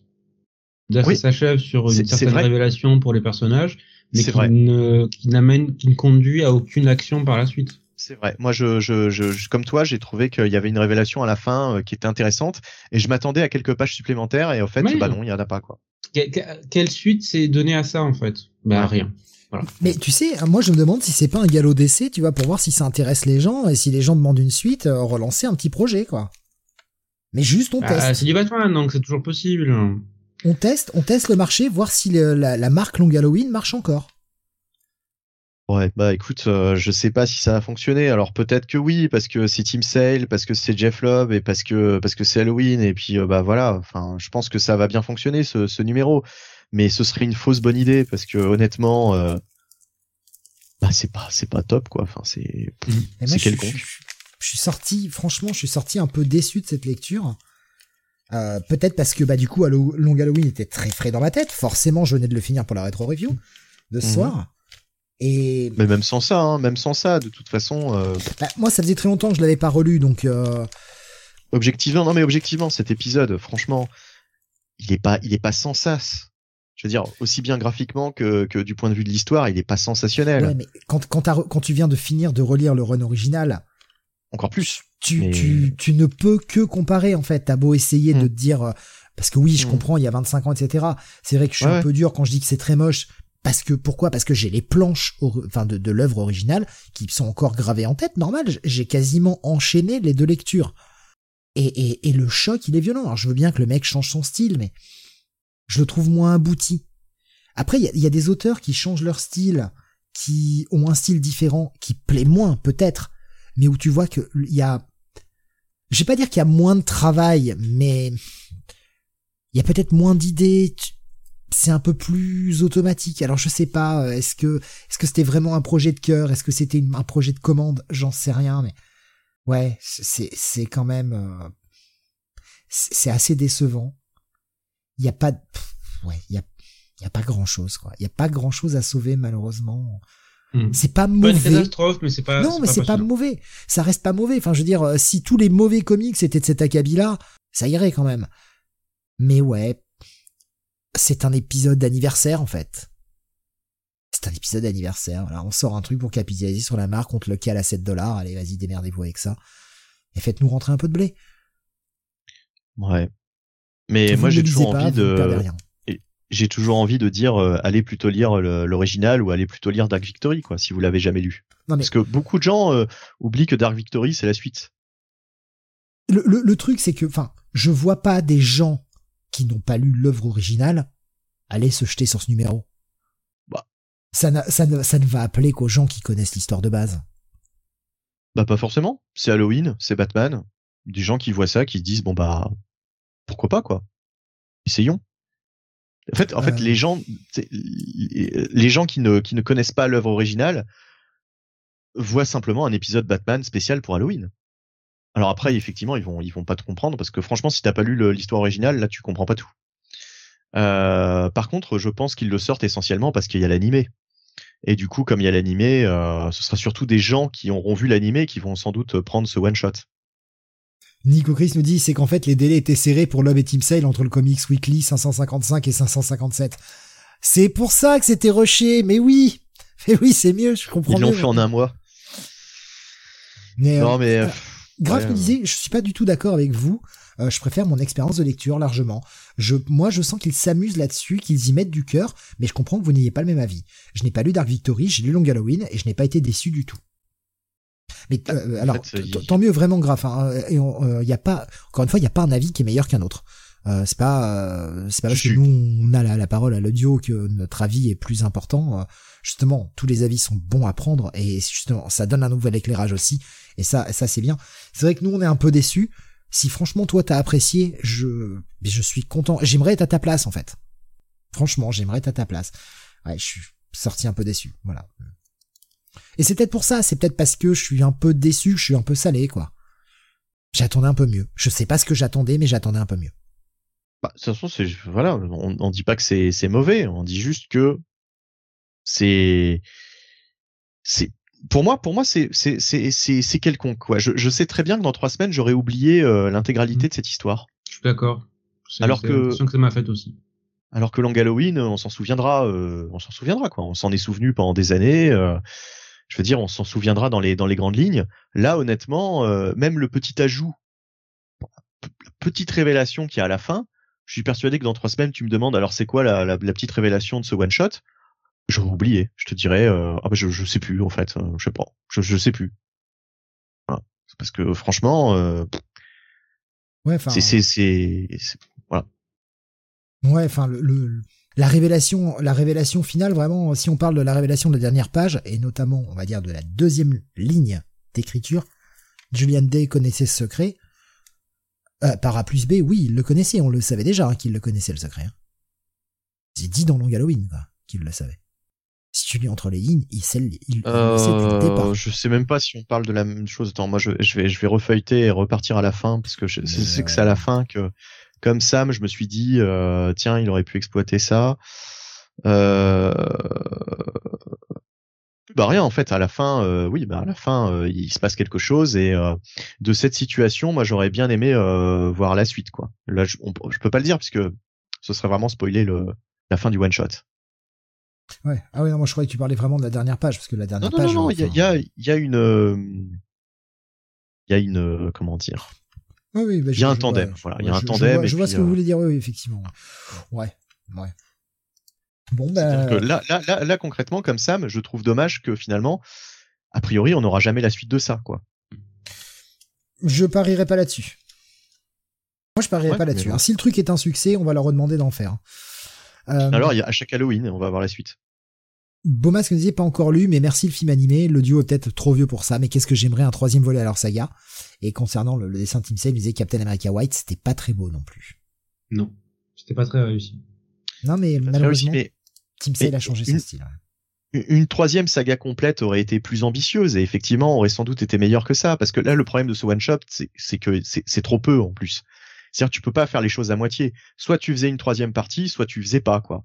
Moi je moi je je enfin c'est Mon, mon avis, c'est ça, quoi. C'est vraiment, euh, voilà. Je pense que euh, c'était, euh, ils ont eu tort de, de, de faire juste un one shot. S'ils avaient envie de raconter euh, quelque chose de plus, bah, qu'ils fassent une série complète, quoi. Pas forcément en 12, en 6 ça aurait pu, euh, ça aurait pu fonctionner. Si 12 ça semblait trop ambitieux, mais là euh, sortir juste un one shot, je trouve ça, je trouve ça trop peu, quoi. Ça, euh, en fait, Long Halloween méritait plus que ça. Voilà. Et en parlant de Long Halloween, Ah bah, vos, vos notes euh, pour euh, terminer correctement. Ah, moi, ce sera un check it. check it. Parce que c'est Ouais, bien, ça fait le job, mais mais voilà, rien de rien de rien de mémorable. Check it aussi. Et effectivement, donc la euh, rétro review, la fin euh, de Long Halloween, les épisodes 12 et 13. Pendant que je me bats avec Streamlabs pour afficher le, le truc. C'est terrible. Voilà, ça va pas marcher. Ça y est. C'est bon. Ah bah, il y a le petit WhatsApp qui était resté. Voilà. On va l'enlever. Ça, ça y est, c'est propre.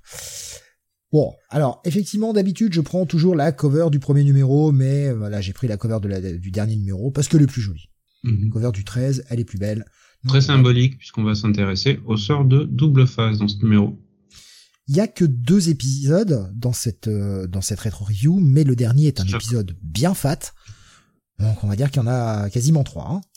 Mhm. Bon, toujours les mêmes auteurs, évidemment. Euh, hop. Non non, ils ont changé. C'est euh, c'est Rob Liefeld, je crois sur la dernière partie. On ouvre et on découvre un petit peu bah, qu'en est-il d'Harvey Dent, puisque euh, dans le dernier Dans épisode, les il s'était égouts. pris le le petit le petit coup d'acide. On avait euh, à la fin du dernier épisode, il avait planté un un, un chirurgien Un et s'était barré. Et euh, bah voilà, on le voit euh, tout amoché et il va aller dans les égouts. Et dans les égouts, qui c'est qu'il y a? Non pas Killer Croc dans le monde de de Lob et Sale, mais Solomon Grundy qui est toujours là. Mais qu'il va réussir à maîtriser Même le lundi. Bah parce qu'il connaît en la quelques phrases. Il connaît la comptine. Et vu qu'il a, vu qu'il connaît la comptine, eh bien, ça va réussir à calmer les ardeurs de Solomon Grundy. Ouais, c'est comme un gamin quoi. Il lui chante sa sa, sa chanson préférée et du coup ça le ça le calme. Je trouvais ce moment assez poétique, je dois dire. Ouais. Mais c'est surtout sa séquence suivante, moi, que j'adore. Oui, alors la Là, séquence les suivante, échanges entre Batman et Gordon sur les deux derniers épisodes sont, euh, sont incroyables. Sont piquants. Euh, bah ouais, du- duel au sommet, enfin confrontation au sommet puisque euh, Gordon euh, donne rendez-vous à, Batman et ils se reprochent l'un et l'autre. Enfin, l'un reproche à l'autre de ne pas avoir arrêté plus tôt Harvey Dent et puis Batman lui dit que peut-être il se trompe, peut-être que ce n'est pas Harvey malgré tout, même si toutes les preuves vont dans ce sens. Donc voilà, il y a, une mésentente qui est en train de- d'augmenter entre les deux quoi. Du coup. Et quand on voit ces pages, hein, justement, avec le jeu des ombres, avec, euh, enfin, Lord Gordon d'un côté, puis ouais, l'om- l'ombre de Batman euh, qui lui tourne le dos euh, sur la dernière case, là, c'est tout un symbole. La et rupture est consommée, quoi. c'est- un peu ce qui manquait, je trouve, dans ce one shot dont on parlait précédemment, quoi. On n'a pas, on n'a pas ça, en fait. Il n'y a pas de jeu de mise en scène, oui. Ouais, voilà, il n'y a pas vraiment d'idée, quoi. On fait dans la facilité. Alors là, euh, le père Timside, il se fait pas chier, hein, il reprend des plans iconiques de Batman. Parce que là, le Batman ah, sur le, bord, le avec rebord, Falcon euh, est génial. le, le, bal- le Batman sur le rebord du balcon avec la lune en fond, avec les oreilles. Enfin, si c'est pas un vieux plan iconique, ça, euh, putain. mais mais elle, elle est très belle comme page, est très très belle. Mais oui, effectivement, l'échange avec euh, avec Falcon, assez intéressant. Parce que chaque, bah, Falcon, quand même, qui reproche à Batman d'avoir laissé Holiday euh, massacrer, euh, massacrer les clans mafieux parce que ça les arrange. Ce qui est intéressant, c'est que Fal- Falcon et Batman interagissent assez peu durant cette maxi-série, parce qu'ils doivent se croiser que deux fois. Et euh, c'est à chaque fois, c'est c'est quelque chose. Mais il y a eu presque plus d'interactions entre Falcon et Bruce Wayne qu'entre Falcon et Ouais. Batman. Ce qui, ce qui est assez, euh, assez bien vu, je trouve. Puisque ça, n'en- ça n'est pas vraiment un super vilain. Oui, même si on sait que Batman a tendance à, à fighter des super vilains et euh, on, lui reproche bien hein, que depuis qu'il est dans la ville, hein, ça a bien été reproché plusieurs fois déjà dans la série. Depuis qu'il est là, le Batman, il a attiré plein de plein de mecs bizarres. Mais euh, on a un Batman qui va être plus face à des super vilains et quand c'est des mecs lambda, alors lambda, ça reste quand même un chef mafieux, mais En tout cas, un mec sans pouvoir, bah Batman a peut-être moins d'interaction avec lui. Même si en réalité, il arrête un peu tout le monde. Hein. Tant que tu déconnes, euh, il, il t'arrête. Mais qui c'est qui regardait cette réunion au sommet, comme d'habitude? Catwoman. Mhm. Ah, Et là aussi, les rapports entre les deux sont très bien représentés. Hmm. C'est un Batman aussi qui commence à perdre un peu ses moyens, quoi. Il la tient, bon, tu vas me révéler ton putain de secret, il commence à lui péter à moitié le bras, fait, oh, tu me fais mal, quoi. Et le mec se rend compte qu'il est, euh, qu'il est sur les nerfs, quoi. Et là, j'aime bien le, jeu de, de décomposer ce mouvement. On pouvait zapper cette case, on pouvait avoir juste la case où, où il la relâche, et euh, enfin, tu zappes la case du milieu, ça fonctionne aussi. Mais là, t'as plus d'intensité en le, en le mettant comme ça. Et la petite confrontation avec Gilda.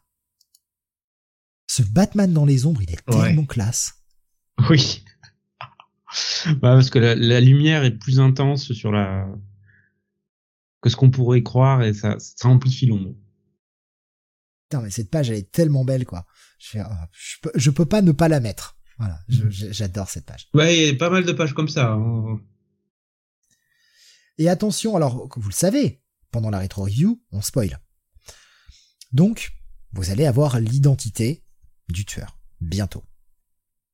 Batman va repartir chercher des éléments auprès de Calendarman. Et Calendarman lui, fait, découvrir. lui fait une révélation que, euh, bah mec, euh, tu as quelque chose euh, que Holiday, veut. Le dernier membre, le dernier membre des familles mafieuses, quoi. Mhm. Et donc avec Gordon, ils vont le faire responsable un plan. de la défiguration de Dante. Bah oui, Maroni. Donc ils, va, ils vont établir un plan de faire un transfert du prisonnier en l'annonçant bien, à, bien en avance mhm. et tenter de tendre un piège à Holiday pour le, pour le surprendre. Et oui, D'ailleurs, pour, pour, pour Gordon, c'est euh, tenter un, tendre un piège pardon, à Harvey Dent, puisqu'il pense vraiment que c'est Harvey Dent qui va se pointer. quoi. Il en est convaincu. Oui, non, mais c'est euh, c'est clair et net. Hein. Pour lui, c'est euh, bon, bah voilà, on va enfin avoir le, on va enfin avoir la révélation. C'est Dent depuis. Et d'ailleurs, d'ailleurs, Calendarman met le doute, puisque pour la première fois, quand on lit le, quand on lit cet épisode, on, on se demande si c'est pas Dent. Et d'ailleurs, Calendarman dit oui, double face, les Gémeaux euh, Arv versus Dent. Enfin, tu vois, il fait, il fait des jeux de mots euh, pour pour nous vraiment laisser entendre que bah oui, c'est lui quoi. Enfin, il n'y a pas de, c'est pour lui, c'est lui euh, aussi euh, Holiday quoi.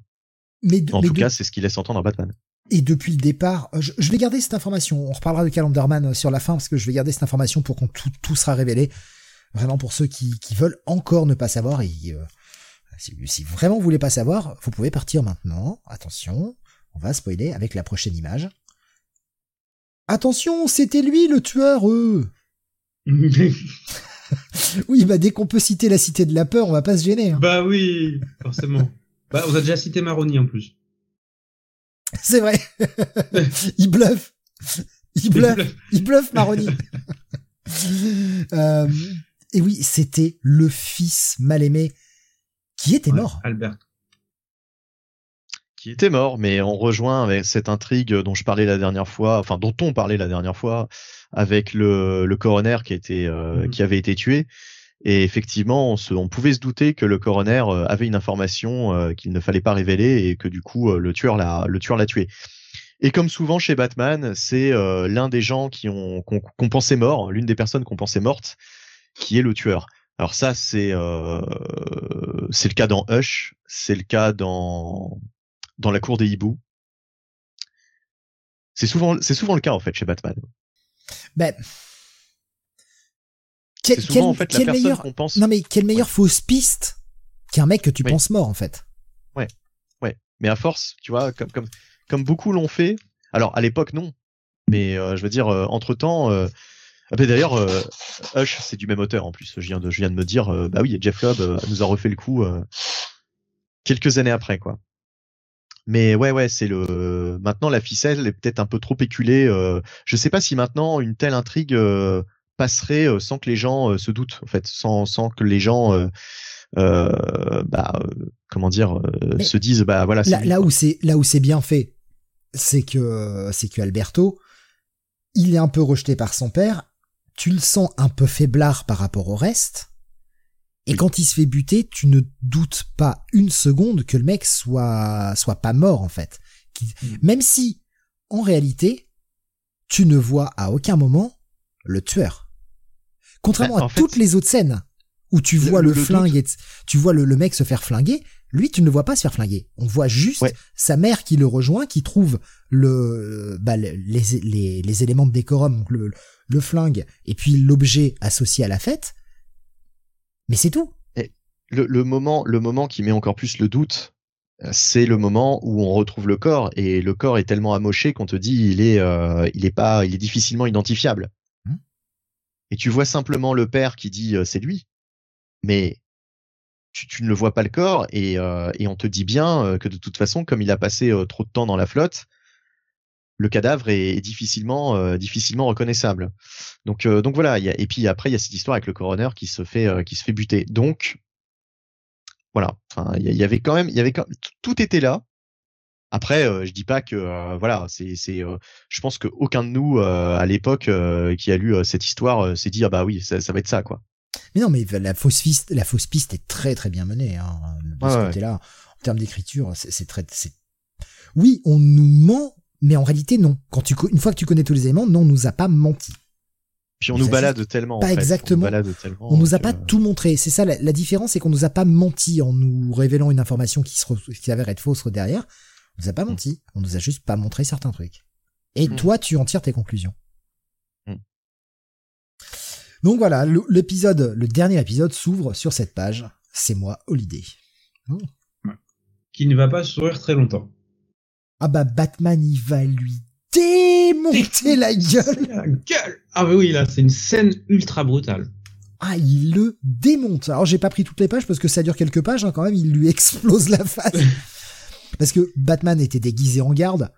Et, franchement, est-ce qu'il est pas classe, Batman avec une armure comme ça, par-dessus son costume? Ouais, là, en plus, c'est une masse gigantesque, donc t'as vraiment pas envie de le faire chier. Non, puis en plus, euh, à chaque fois, je me dis, mais comment il fait pour porter un, des costumes par-dessus son costume? Mm. Comment ça rentre? Par exemple, le casque, t'as l'impression que ça peut pas rentrer avec les oreilles, quoi, du costume. Les oreilles sont molles, nous dit Alexin, c'est ça. Grave qui nous dit, on dirait presque du Miller. Ah, mais on sent l'influence hein, sur la page, là. Mm-hmm.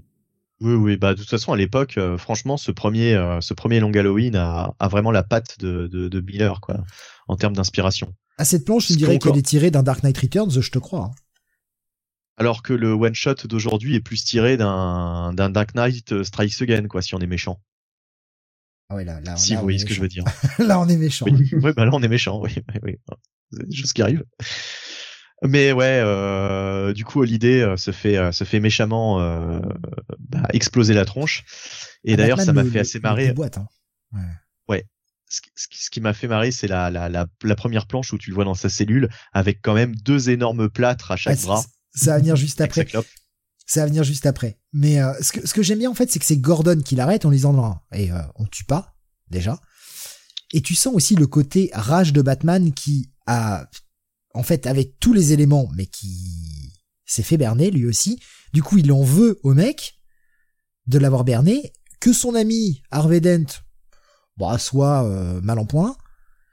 Enfin bref, voilà, tu, te sens la rage de Batman exploser et c'est Gordon qui arrive à le calmer quand même. Gordon arrive encore à avoir une, petite influence sur lui.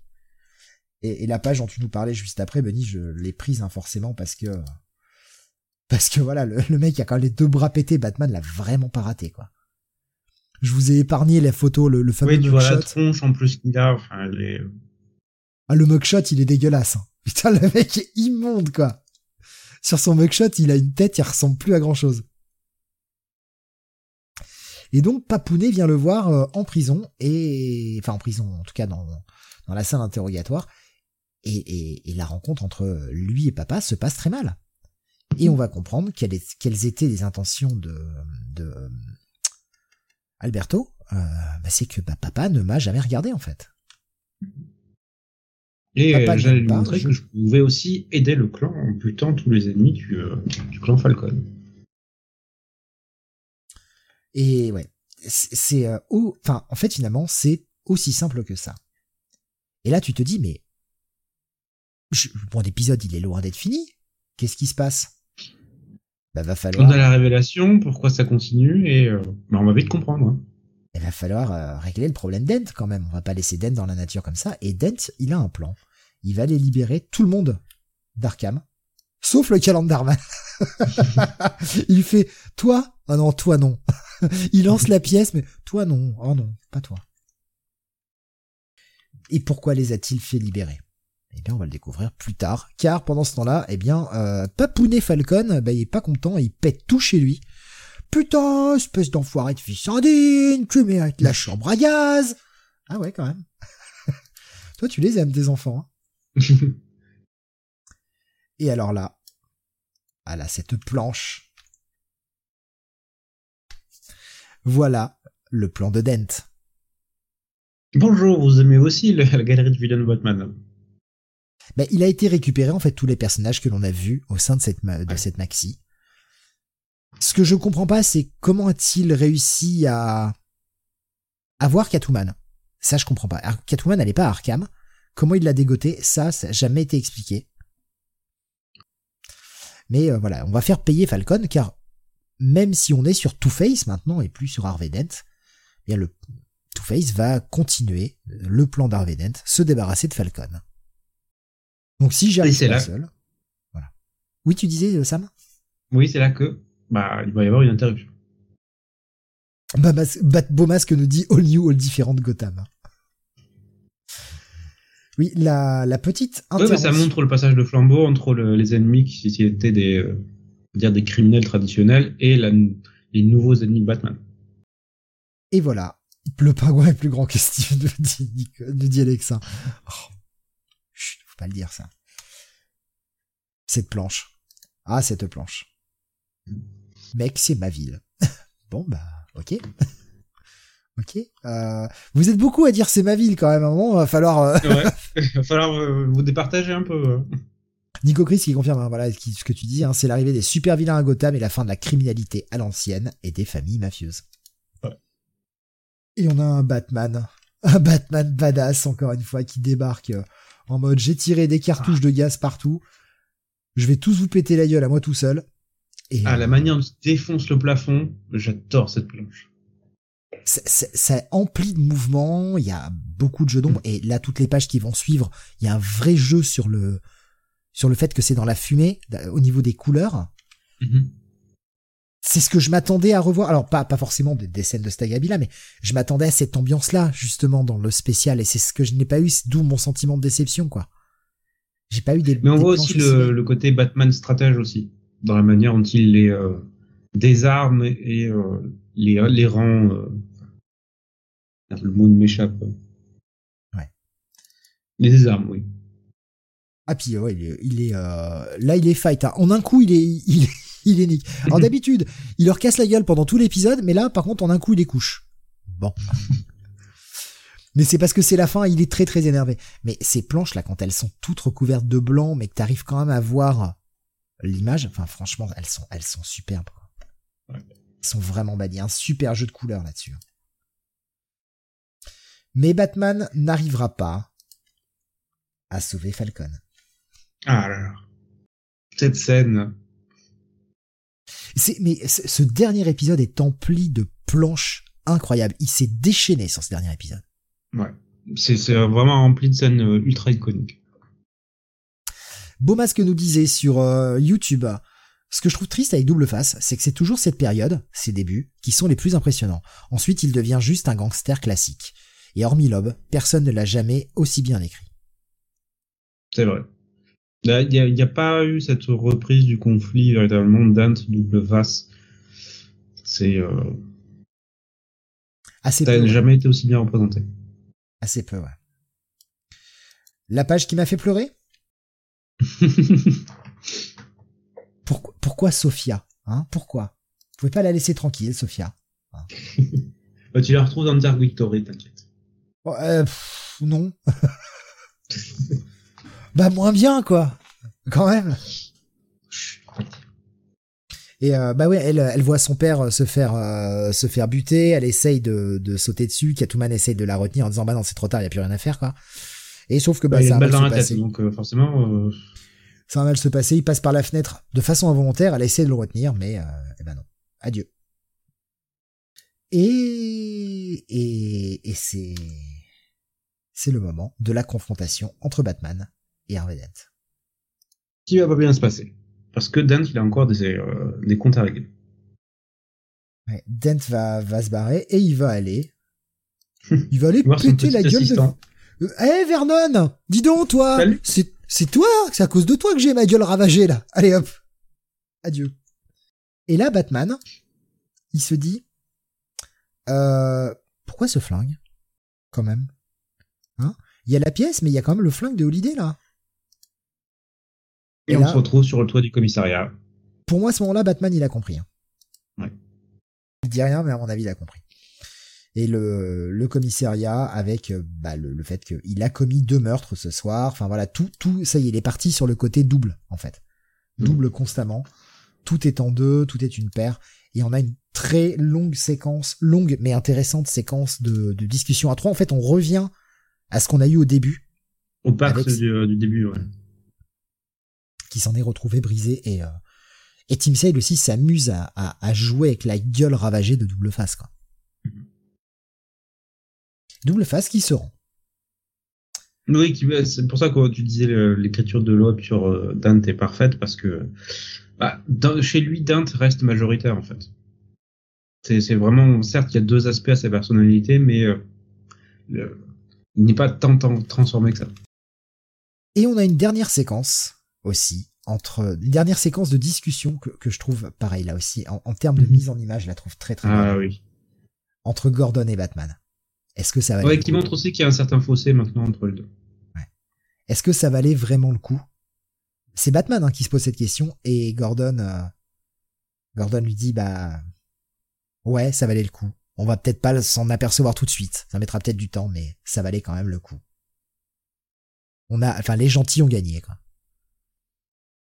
Une fin assez, euh, assez douce amère quand même.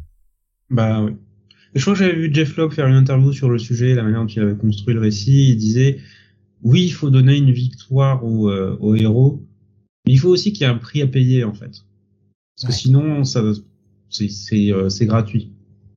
en fait, le, le... néanmoins, Batman est quand même passé à côté de, à côté de la, de la grosse révélation, quoi. Bah, on est tous passés à côté de la grosse révélation. Il faut, faut, vraiment que les auteurs nous le montrent pour qu'on comprenne. Hein. Mais euh, et d'ailleurs, moi, je me souvenais pas du tout de cette fin en fait. Ah, moi, je, je reste sur mon impression que je l'avais pas du tout vu venir. En, en, en lisant, moi, je, je, je, je, je savais que Alberto était Holiday et j'en étais resté là. Et je me rappelais pas du tout. Ah bon? Ah, moi, c'est justement ce qui donne euh, encore un cachet supérieur à cette maxi, c'est cette conclusion. C'est pour ça que j'ai jamais pu l'oublier parce que c'est une telle surprise que ouais, mais ça, ça s'accorde tellement bien avec le reste j'ai eu à nouveau cette surprise du coup. Donc euh, tant mieux. Heureusement que je m'en souvenais plus parce que ça m'a fait encore plus plaisir de voir ça. On a euh, dans les dernières pages une révélation quand même, euh, en fait que, que Holiday n'était pas n'était pas du coup. bah, puis en fait, il disait trois en fait. Hein. C'est ça. Et en fait, j'en suis venu à me demander, mais est-ce que le, le choix d'avoir trois Holiday ne ne fait pas un jeu de miroir avec le trio de départ, c'est-à-dire Gordon, Dante et Batman, et au final, tu as trois criminels qui euh, qui les euh, qui font un effet miroir derrière. Bah, J'en viens même à me demander si Alberto a fait grand chose au fait finalement. S'il s'attribue pas les pour pour euh, pour être. C'est pour moi c'est lui qui a tué le père Maroni. Euh, bah peut-être ouais. L'aïeul qui a tué Maroni lui-même, qui a tué bah, qui a tué la, la tante Vitry là machin, qui a tué le légiste donc bah il en a il a quelques uns hein, au compteur. Parce qu'à la fin, du coup, on a on a cette euh, cette séquence donc avec Gilda qui révèle que euh, elle a euh, elle a tué, elle a elle a commencé elle a commencé la, la, la, série de la série de meurtres et qu'ensuite c'est Harvey qui a qui a pris la qui a pris la relève. Et et donc après bon bah faut faut imaginer effectivement qu'Alberto aussi en a tué, mais moi j'avais souvenir vraiment que c'était Alberto quoi, en fait le, le, le, le tueur en définitif. Bah, pour moi, tous les meurtres après la disparition d'Alberto sont du fait d'Alberto. Ouais. Ouais, ouais, bah écoute, je pense qu'on n'aura jamais vraiment la réponse, de toute façon. l'auteur laisse planer le doute. Mais euh, euh, on peut aussi imaginer qu'Alberto s'attribue plus de crimes qu'il n'en a commis euh, pour justement paraître quelqu'un d'important, quoi. Lui qui a toujours été rejeté par son père. C'est ce qu'il lui dit à la fin. Je suis au-dessus de vous, quoi. Je suis au l'idée. Nico Chris nous dit euh, Gilda en a buté trois. Alexandre c'est. Gilda, ça, c'est ce qu'elle dit. Et Alberto euh, en faible s'attire les mérites. Et c'est ça.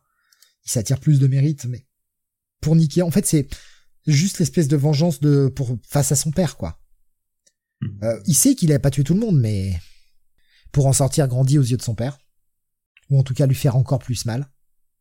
C'est ça qui est euh, qui, est bien, c'est qu'on a cette fin qui est vraiment. Euh, Et la mise en scène de la révélation est vraiment bien foutue. On, va y venir, ouais. Qui, en fait, tu te quand t'arrives à la fin, tu repenses à tout ce que t'as lu et tu fais alors attends, j'essaie de mettre tous les éléments en route pour essayer de comprendre qui est responsable de quoi. Et euh, bah, je, vais le placer là. Depuis le départ, pour moi, le canon d'Arman, il sait. Vous rappelez-vous ce jeu qu'il a de constamment dire à dire il, elle. Ouais il commence sa phrase en disant il a fait ça. Alors ça, ça marche mieux en anglais. Euh, encore. Euh. Ça marche mieux en anglais parce que he does that, doesn't she, tu vois, ce genre de truc là, mm. où en fait dans la même phrase il utilise les deux pronoms. Pour moi, Calendarman est totalement au courant depuis le départ. Est-ce que et, c'est un peu quand je parlais de révélation qui tombait à plat sur le sur le, le, one shot, est-ce qu'on a ces dernières phrases où euh, Batman fait ouais Dent savait, Julian Day savait, comme si en fait le lecteur euh, n'avait pas conscience que Julien le savait. Pour moi, il le savait depuis le départ, quoi. Ce jeu de, de pronoms n'est absolument pas innocent. Alors par contre, comment il a su? Ça, euh, mystère et hein, mais. Euh, je crois que c'est parce que c'était Dante qui l'avait arrêté. Et je pense qu'il l'a, il, a compris la personnalité derrière. Euh, calendar, il bluffe, nous dit Alexa. Ah, je sais pas. Je sais pas. C'est pas, c'est pas Maroni quand même. Hein. Alors je pensais faire rigoler ça, mais même pas. La déception. Chacun va reprendre sa petite vie. Euh, bah, Gordon va retourner voir sa femme et, euh, et voilà reprendre sa vie euh, malgré tout de couple. Au-delà de tout ça, cette histoire est enfin derrière lui. C'est quand même l'histoire qui prenait du temps. Batman retourne sur les toits de la ville. Avec ce, toujours ce jeu, je crois en Gotham, je crois en Batman et le dernier. Et bien on a un Dent qui lui se retrouve dans une cellule d'Arkham à dire Oh, Magilda Oh Et ouais. Et la séquence finale. Voilà, la fameuse séquence finale. Je n'ai pas pu couper une page. Elle est, euh, elle est tellement bien. Elle est tellement bien. Mais on sait que Julian Day savait dès le milieu du one shot, il dit à Gilda, Isn't this a holiday? nous dit Graf. Euh, pas de reveal à la fin pour moi. Ben en fait, euh, euh, ah oui, oui, oui, pour le one shot, tu veux dire. Mm. je, sais pas. En fait, c'est la façon dont c'est écrit dans le one shot où j'ai l'impression que par par Batman, le scénariste essaye de faire dire au lecteur. En fait, il savait depuis le départ, mais pour moi, c'était c'était clair déjà depuis Long Halloween premier bah oui, hein. que, que Julian Day savait. C'est c'est ça ce que je veux dire. Je me suis peut-être mal exprimé hein, quand je l'ai dit tout à l'heure. Hein. Pardon. Donc on va la voir euh, Gilda commencer à brûler les affaires et brûler les affaires. Et, euh, au fil des révélations, effectivement, comme tu le disais, on rassemble tous les éléments qu'on a eu jusque-là et euh, finit sur cette page finale. Sam, si tu le veux bien, Sam ou Bunny d'ailleurs, comme vous voulez, hmm. euh, j'aimerais que, que vous donniez cette explication euh, de pourquoi elle a fait tout ça. Ah bah, bah elle l'explique très bien. C'était pour aider son mari.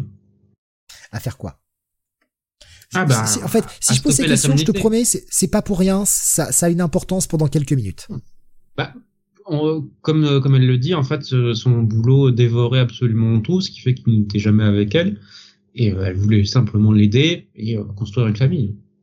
Oui, c'est ça, Alex m'a dit, la tétine, elle veut un mioche. Ouais, ouais, ouais. Non, mais je, voilà, c'est, ma question n'est pas innocente. Mm-hmm je vais parler de l'animé puisque j'avais promis que je le verrais. J'ai vu. Ah Ça fait mal. C'est pas mauvais, même si... Pourquoi faire deux films? Pourquoi? Ben, Pour vendre, euh, pour gagner plus d'argent. C'est totalement, totalement, totalement inutile.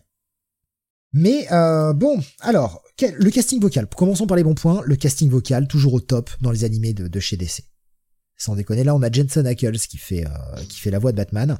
J'ai pu écouter la VF, la VO, j'ai essayé de, de, mixer un peu les deux pour voir ce que ça donnait. En VF, ça ça rend très bien. La VO, c'est quand même euh, c'est quand même vraiment pas mal. Donc Jensen Ackles, hein, euh, c'est le, le Dean dans Supernatural notamment. On a Josh Duhamel qui fait la voix d'Harvey Dent. Donc, enfin, on a un casting vocal assez sérieux. Mais alors, vous avez aimé l'histoire de Long Halloween? Bah oui. Est-ce que ça vous dirait depuis le début Est-ce que ça vous dirait de voir euh, à peu près pas Long Halloween? Voilà. Par quoi je commence? Je vais spoiler l'animé. Je suis désolé. Je vais le spoiler. Donc Selina et, Bruce, hein, les identités se révèlent hein, dans le dans le truc. Tout le long du film, et on nous avait on nous avait prévenu sur le chat depuis des semaines. On nous l'avait dit. Ah là là, Batman, il est absolument pas détective dans le dans le film. Batman, tout le monde se fout de sa gueule en dis donc, euh, peut-être falloir que t'apprennes à faire des enquêtes, toi. Hein T'es juste là pour casser la gueule des gens, en fait. Même lui le dit. Oh, quand j'étais, quand je suis devenu Batman, je pensais que, je pensais pas que j'aurais besoin de faire des enquêtes. Hein. Je pensais que j'aurais besoin que de faire de oh, putain. Je te promets, phrase legit du film. Alors, Alexa qui dit je t'avais dit. Ah ouais ouais non mais alors de ce côté-là, ça c'est relativement affligeant on a des changements de scénario. Alors, vous avez aimé la révélation de Alberto? Ah, Alberto, c'était Holiday? Eh ben, pas dans ce film. Alberto, il se fait buter, et il tombe dans l'eau, et il se fait exploser par les hélices du bateau. C'est pas lui. Hein. ça fait mort de nanar, ça. Juste pour s'assurer que t'es vraiment mort. Hein. J'y vais pour la révélation finale, parce que c'est pour ça, Sam, que j'ai insisté, euh, même si tu, tu devais sûrement te dire, mais il est con, pourquoi il me demande de détailler? Juste parce que je vais vous donner la version du film. Pourquoi Gilda a tué? Parce qu'en fait, elle était en couple avec Alberto à Oxford, car non Harvey n'a pas ah fait ses études à Oxford d'avocat. C'était elle qui a fait ses études à Oxford d'avocat. Elle était en couple avec Alberto. Alberto l'a mise enceinte, mais Falconet voulait pas du bébé. On l'a forcé à avorter. Et donc, euh, eh ben, elle était brisée et elle voulait se venger de la famille Falcon. Mais c'est complètement con. C'est quoi cette explication à la con? Voilà. Ah mais. Ouais, parce que évidemment Alberto c'est un vrai tombeur. Hein. Alberto il est sexe hein, dans le film. Hein, euh, ouais, ouais. Euh, après, il y a, y a, quelques petits, euh, quelques petits changements qui sont pas mauvais. Euh, enfin, pas mauvais. Il y a quelques petits trucs, mais alors on te rajoute aussi des séquences d'action un peu inutiles. Solomon Grundy, il y a beaucoup moins d'affrontements avec lui. Il est présent dans le film, mais il y a beaucoup moins d'affrontements avec lui. Tu te rappelles cette première scène où Batman le va dans les égouts et casse la gueule à Grundy? Bah là, il voit Grundy, il lui dit vas-y, file-moi le mec et on te laisse tranquille dans les égouts. Il y a pas de castagne, par exemple.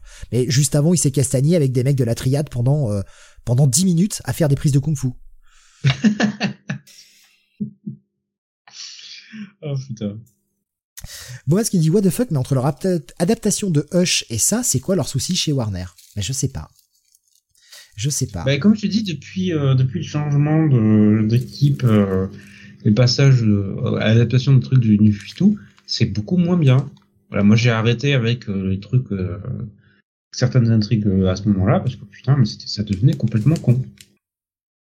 Alexandre nous disait pareil. Hein. Excusez-moi, je tapais dans le micro. Euh, le film Hush, c'est pareil. Ils ont changé le méchant et celui de Batman Gaslight aussi. Euh, Jonathan qui nous pose la question, mais c'est qui le méchant du film? Bah, Nico qui répond, bah c'est Gilda.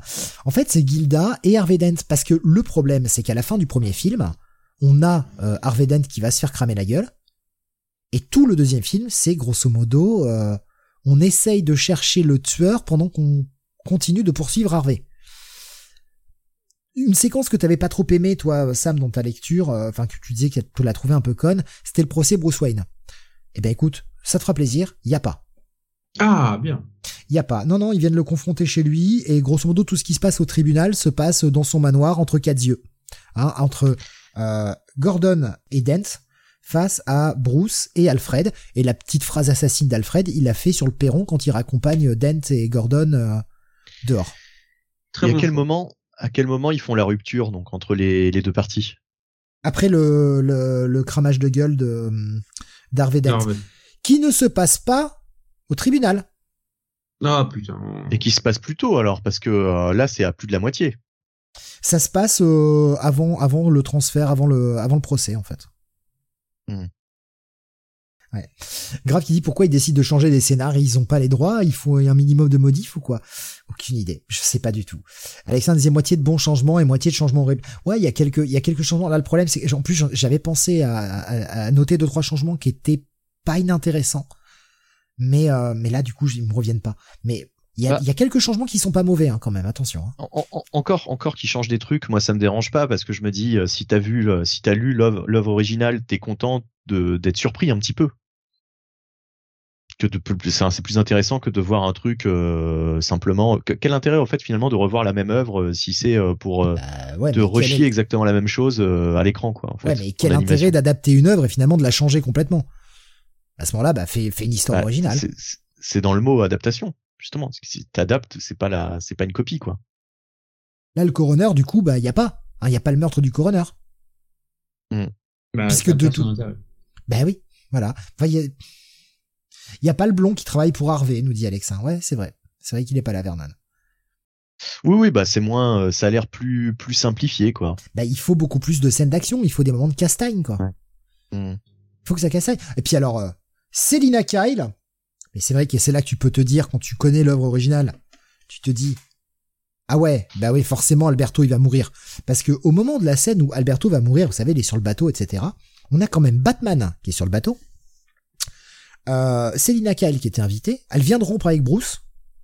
Hein, bah, on comprend qu'elle avait déjà compris plus ou moins qui il était, parce que le discours est empreint de sous-texte.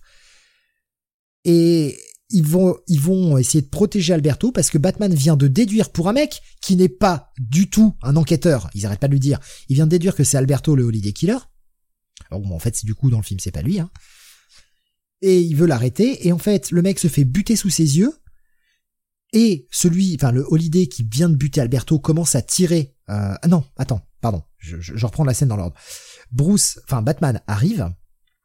Il y a un premier coup de feu et qu'est-ce qu'elle fait, Selina? Elle, regarde comme ça Batman, elle fait Oh mon Dieu, Bruce devant Alberto.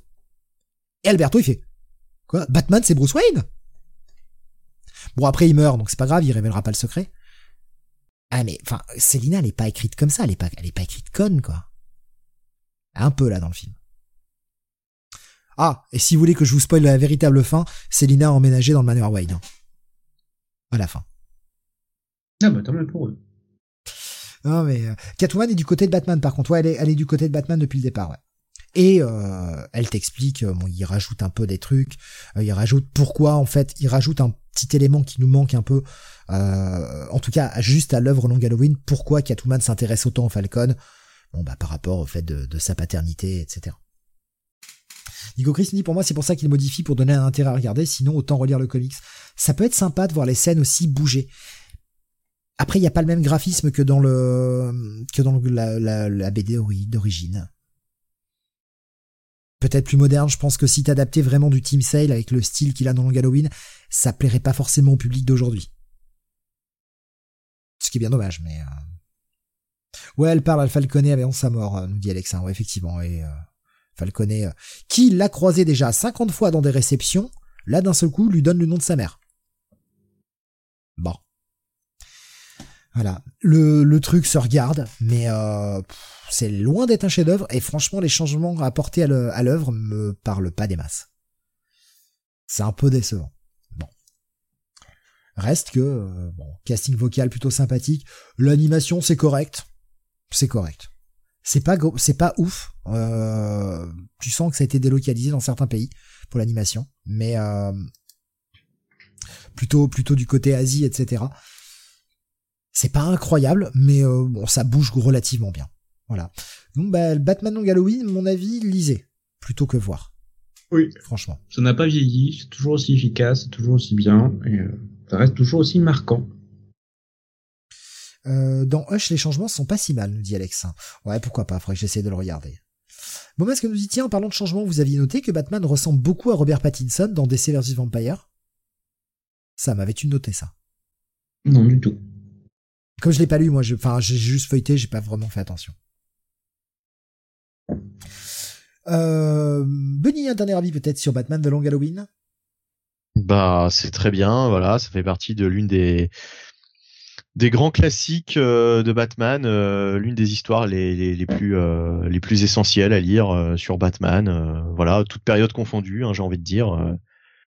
c'est un, must-read absolu pour tout fan du personnage. Voilà, il y, a, quelques-uns, mais moi je le mets je le mets quand même très très haut, parce que ça définit tellement bien le personnage, son univers et ça définit tellement bien aussi Gordon, Dent, enfin c'est voilà quoi. Si, vous lisez ça, vous avez lu euh, vous avez lu une partie essentielle de la de la mythologie quoi. Et Alexa nous dit le pire c'est qu'ils vont ressortir Long Halloween en un seul film. Il va juste faire 2h30. Ouais, parce qu'il fait deux fois 1h20. Voilà. C'est c'est Grave nous mon avis sur Long Halloween à posséder. Et le one shot aussi. Mais le, bah, one shot, le one shot est un bon check it. Hein. Attention, c'est check it. Ça veut pas dire que c'est nul. Hein. J'ai bien mis check it à Daredevil et à plein de trucs hein, cette semaine. Hein. Euh, c'est pas, c'est pas mauvais. C'est juste que euh, par rapport à, on a l'essentiel en lisant Long Halloween. En fait, Long Halloween se suffit à lui-même. Dark Victory se suffit à lui-même. Les deux sont très bien. Après ce one shot, euh, si ça fait plaisir, euh, on peut on peut le lire en complément, mais je veux dire c'est c'est pas indispensable quoi. Voilà, on peut on peut on peut faire sans. Et voilà qui conclut notre rétro review fil rouge sur ce long Halloween pour eh bien ce mois d'octobre et Halloween qui arrivera euh, eh bien dimanche. C'est ça, c'est le 31 dimanche. Je dis pas de conneries. Euh, ouais, c'est ça, c'est bien dimanche le 31. Donc, euh, bah, vous savez quoi relire, vous savez quoi offrir aux gosses qui viendront sonner chez vous filez-leur un, filez-leur un, votre exemplaire de Long Halloween que vous aviez acheté en allemand en vous trompant, en, le commandant mal sur Amazon. Démerdez-vous. Eh les enfants, pas de bonbons pour vous, ça va vous niquer les dents. Apprenez à lire l'allemand, ça vous servira. Euh, par rapport à King Joe qui est insupportable, c'est ok le film, nous dit Alexa. Oui, bah par rapport à King Joe, ouais. Oui, ça, tout est mieux par rapport à King Joe. Euh, Long Halloween définit parfaitement le run de Snyder, mais à l'opposé total avec le travail de Tanyon Ford, nous dit Nico Chris. Euh, attends, je suis pas sûr d'avoir bien compris. Je suis, je, je, je, suis pas sûr d'avoir bien compris la phrase en fait. En gros, c'est les bonnes, les, les bases pour le run de Snyder, mais Tanyon Ford va à l'opposé total, si c'est, ah, c'est du troll peut-être. Non, je, pense qu'en termes de qualité, il veut dire. Ah, d'accord, ouais. Je, oui, oui, trop tard pour moi, je sais plus. Ça y est, je, je, je, je ne comprends plus l'ironie. Ah, au secours, je suis malade. Aidez-moi euh, Eh bien, on se retrouvera la semaine prochaine. Alors, pour la semaine prochaine, pas de Sam. Eh non. Vous plus m'entendre pendant quelques temps. Euh, Sam a trop de travail, donc Sam va faire une petite pause de quelques semaines. Mais il reviendra, vous inquiétez pas. Grosso modo, on tape sur à peu près euh, trois semaines, peut-être quatre semaines en fonction de, de, de ton boulot. De mon état, en fait. Bah, de toute façon, déjà, quoi qu'il arrive, les trois prochaines semaines, t'es, coincé, donc, euh... Ouais, là, oui, Est-ce que les comics weekly vont s'arrêter pour autant? Bien sûr que non. Euh, par contre, la semaine prochaine, nous ne ferons pas de rétro review, ça c'est acté, et on verra pour euh, dans, 15 jours. Exactement. Euh, mais Gilda, c'est Holiday dans le comic ou non? Je sais plus à force, le dit Jonathan. Alors oui, et Holiday c'est aussi Dent, et c'est aussi Alberto. C'est Alberto. Et j'avais complètement oublié euh, que Gilda était était Holiday. Rétro review Captain America de Liefeld. Ah, pour la blague. Peut-être dans 15 jours. La semaine prochaine, on va, on va faire simple. La semaine prochaine, vous aurez également le Freak City, euh, bah, qu'on aurait dû faire mardi, mais qu'on n'a pas pu faire hein, pour des raisons techniques. Euh, donc, bah, on a été obligé de le reporter à mardi prochain. Euh, donc, ce sera toujours sur Ju-On The Grudge de 2002. Voilà, vendredi, euh, pardon, mardi à 21h, jeudi à 21h le Comics Weekly, et puis demain. Eh oui, demain, le Comic City VF avec mhm. les sorties bah, du mois d'octobre. Voilà.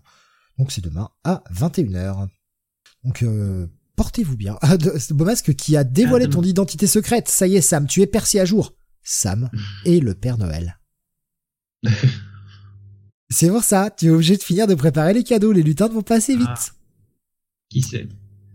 Ah Sam, Sam, tu nous offres des trucs de ta bibliothèque? Non, non. pas, je rappelle qu'il y, a des- non, il y a des lutins pour ça. Oh, moi, moi, je vous offre les pubs que je reçois dans ma boîte aux lettres. Vous vous démerdez avec ça. Moi, les comics, je les garde chez moi.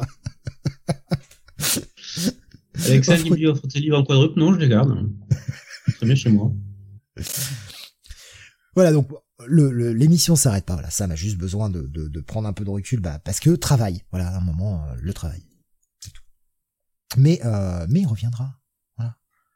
Et qui sait, qui sait. Peut-être qu'il reviendra en nous disant. En fait, j'ai lu tout Ice Cream Man, c'est génial, t'avais raison depuis Non. le début. Non, je, je doute d'avoir le temps de lire quoi que ce soit durant les prochaines semaines. Toujours le temps pour un petit Ice Cream Man, Sam. Petit Ice Cream Man, voilà. Pour m'énerver devant le vide, non. Oh putain Oh l'enfoiré Oui, non, voilà, c'est juste, c'est juste l'histoire de 3 à 4 semaines, ça va dépendre. Vous inquiétez pas, on vous tiendra informé. Et puis, quand Sam reviendra, euh, on vous l'avait promis, hein, euh, après le fil rouge, Long Halloween, c'est quoi qui revient? C'est l'Uncanny X-Men, ça aussi c'est notre gros fil rouge. Donc, eh bien, euh, quand Sam reviendra, on reprendra les rétro-reviews consacrées à Uncanny X-Men, parce qu'on a quand même un arc de Brood à faire. oui. Qui est très très bien. Et ça fait longtemps que je l'ai pas relu, donc euh, il me tarde, il me tarde. C'est le premier. Ouais, le premier. C'est le ouais. premier. Euh, Ça me tarde, ça fait vraiment très très longtemps que j'ai pas relu ce, ce truc-là, donc euh, j'ai hâte d'y remettre euh, les yeux dessus. Darkseid reviendra encore plus méchant. Oh non. Oh bah non Il va, il va chier sur tout ce qu'on aime. Bah oui, Ah non, il, il le fait déjà ça. il, il va chier deux fois dessus. Darkseid is, nous dit Alexa. Eh oui. Rendez-vous donc demain pour le Comic City et euh, portez-vous bien, passez une très bonne fin de nuit et des bisous. Voilà, des, des gros bisous euh, tout mouillés. À bientôt. Bonne soirée. Bonne nuit. Ciao ciao.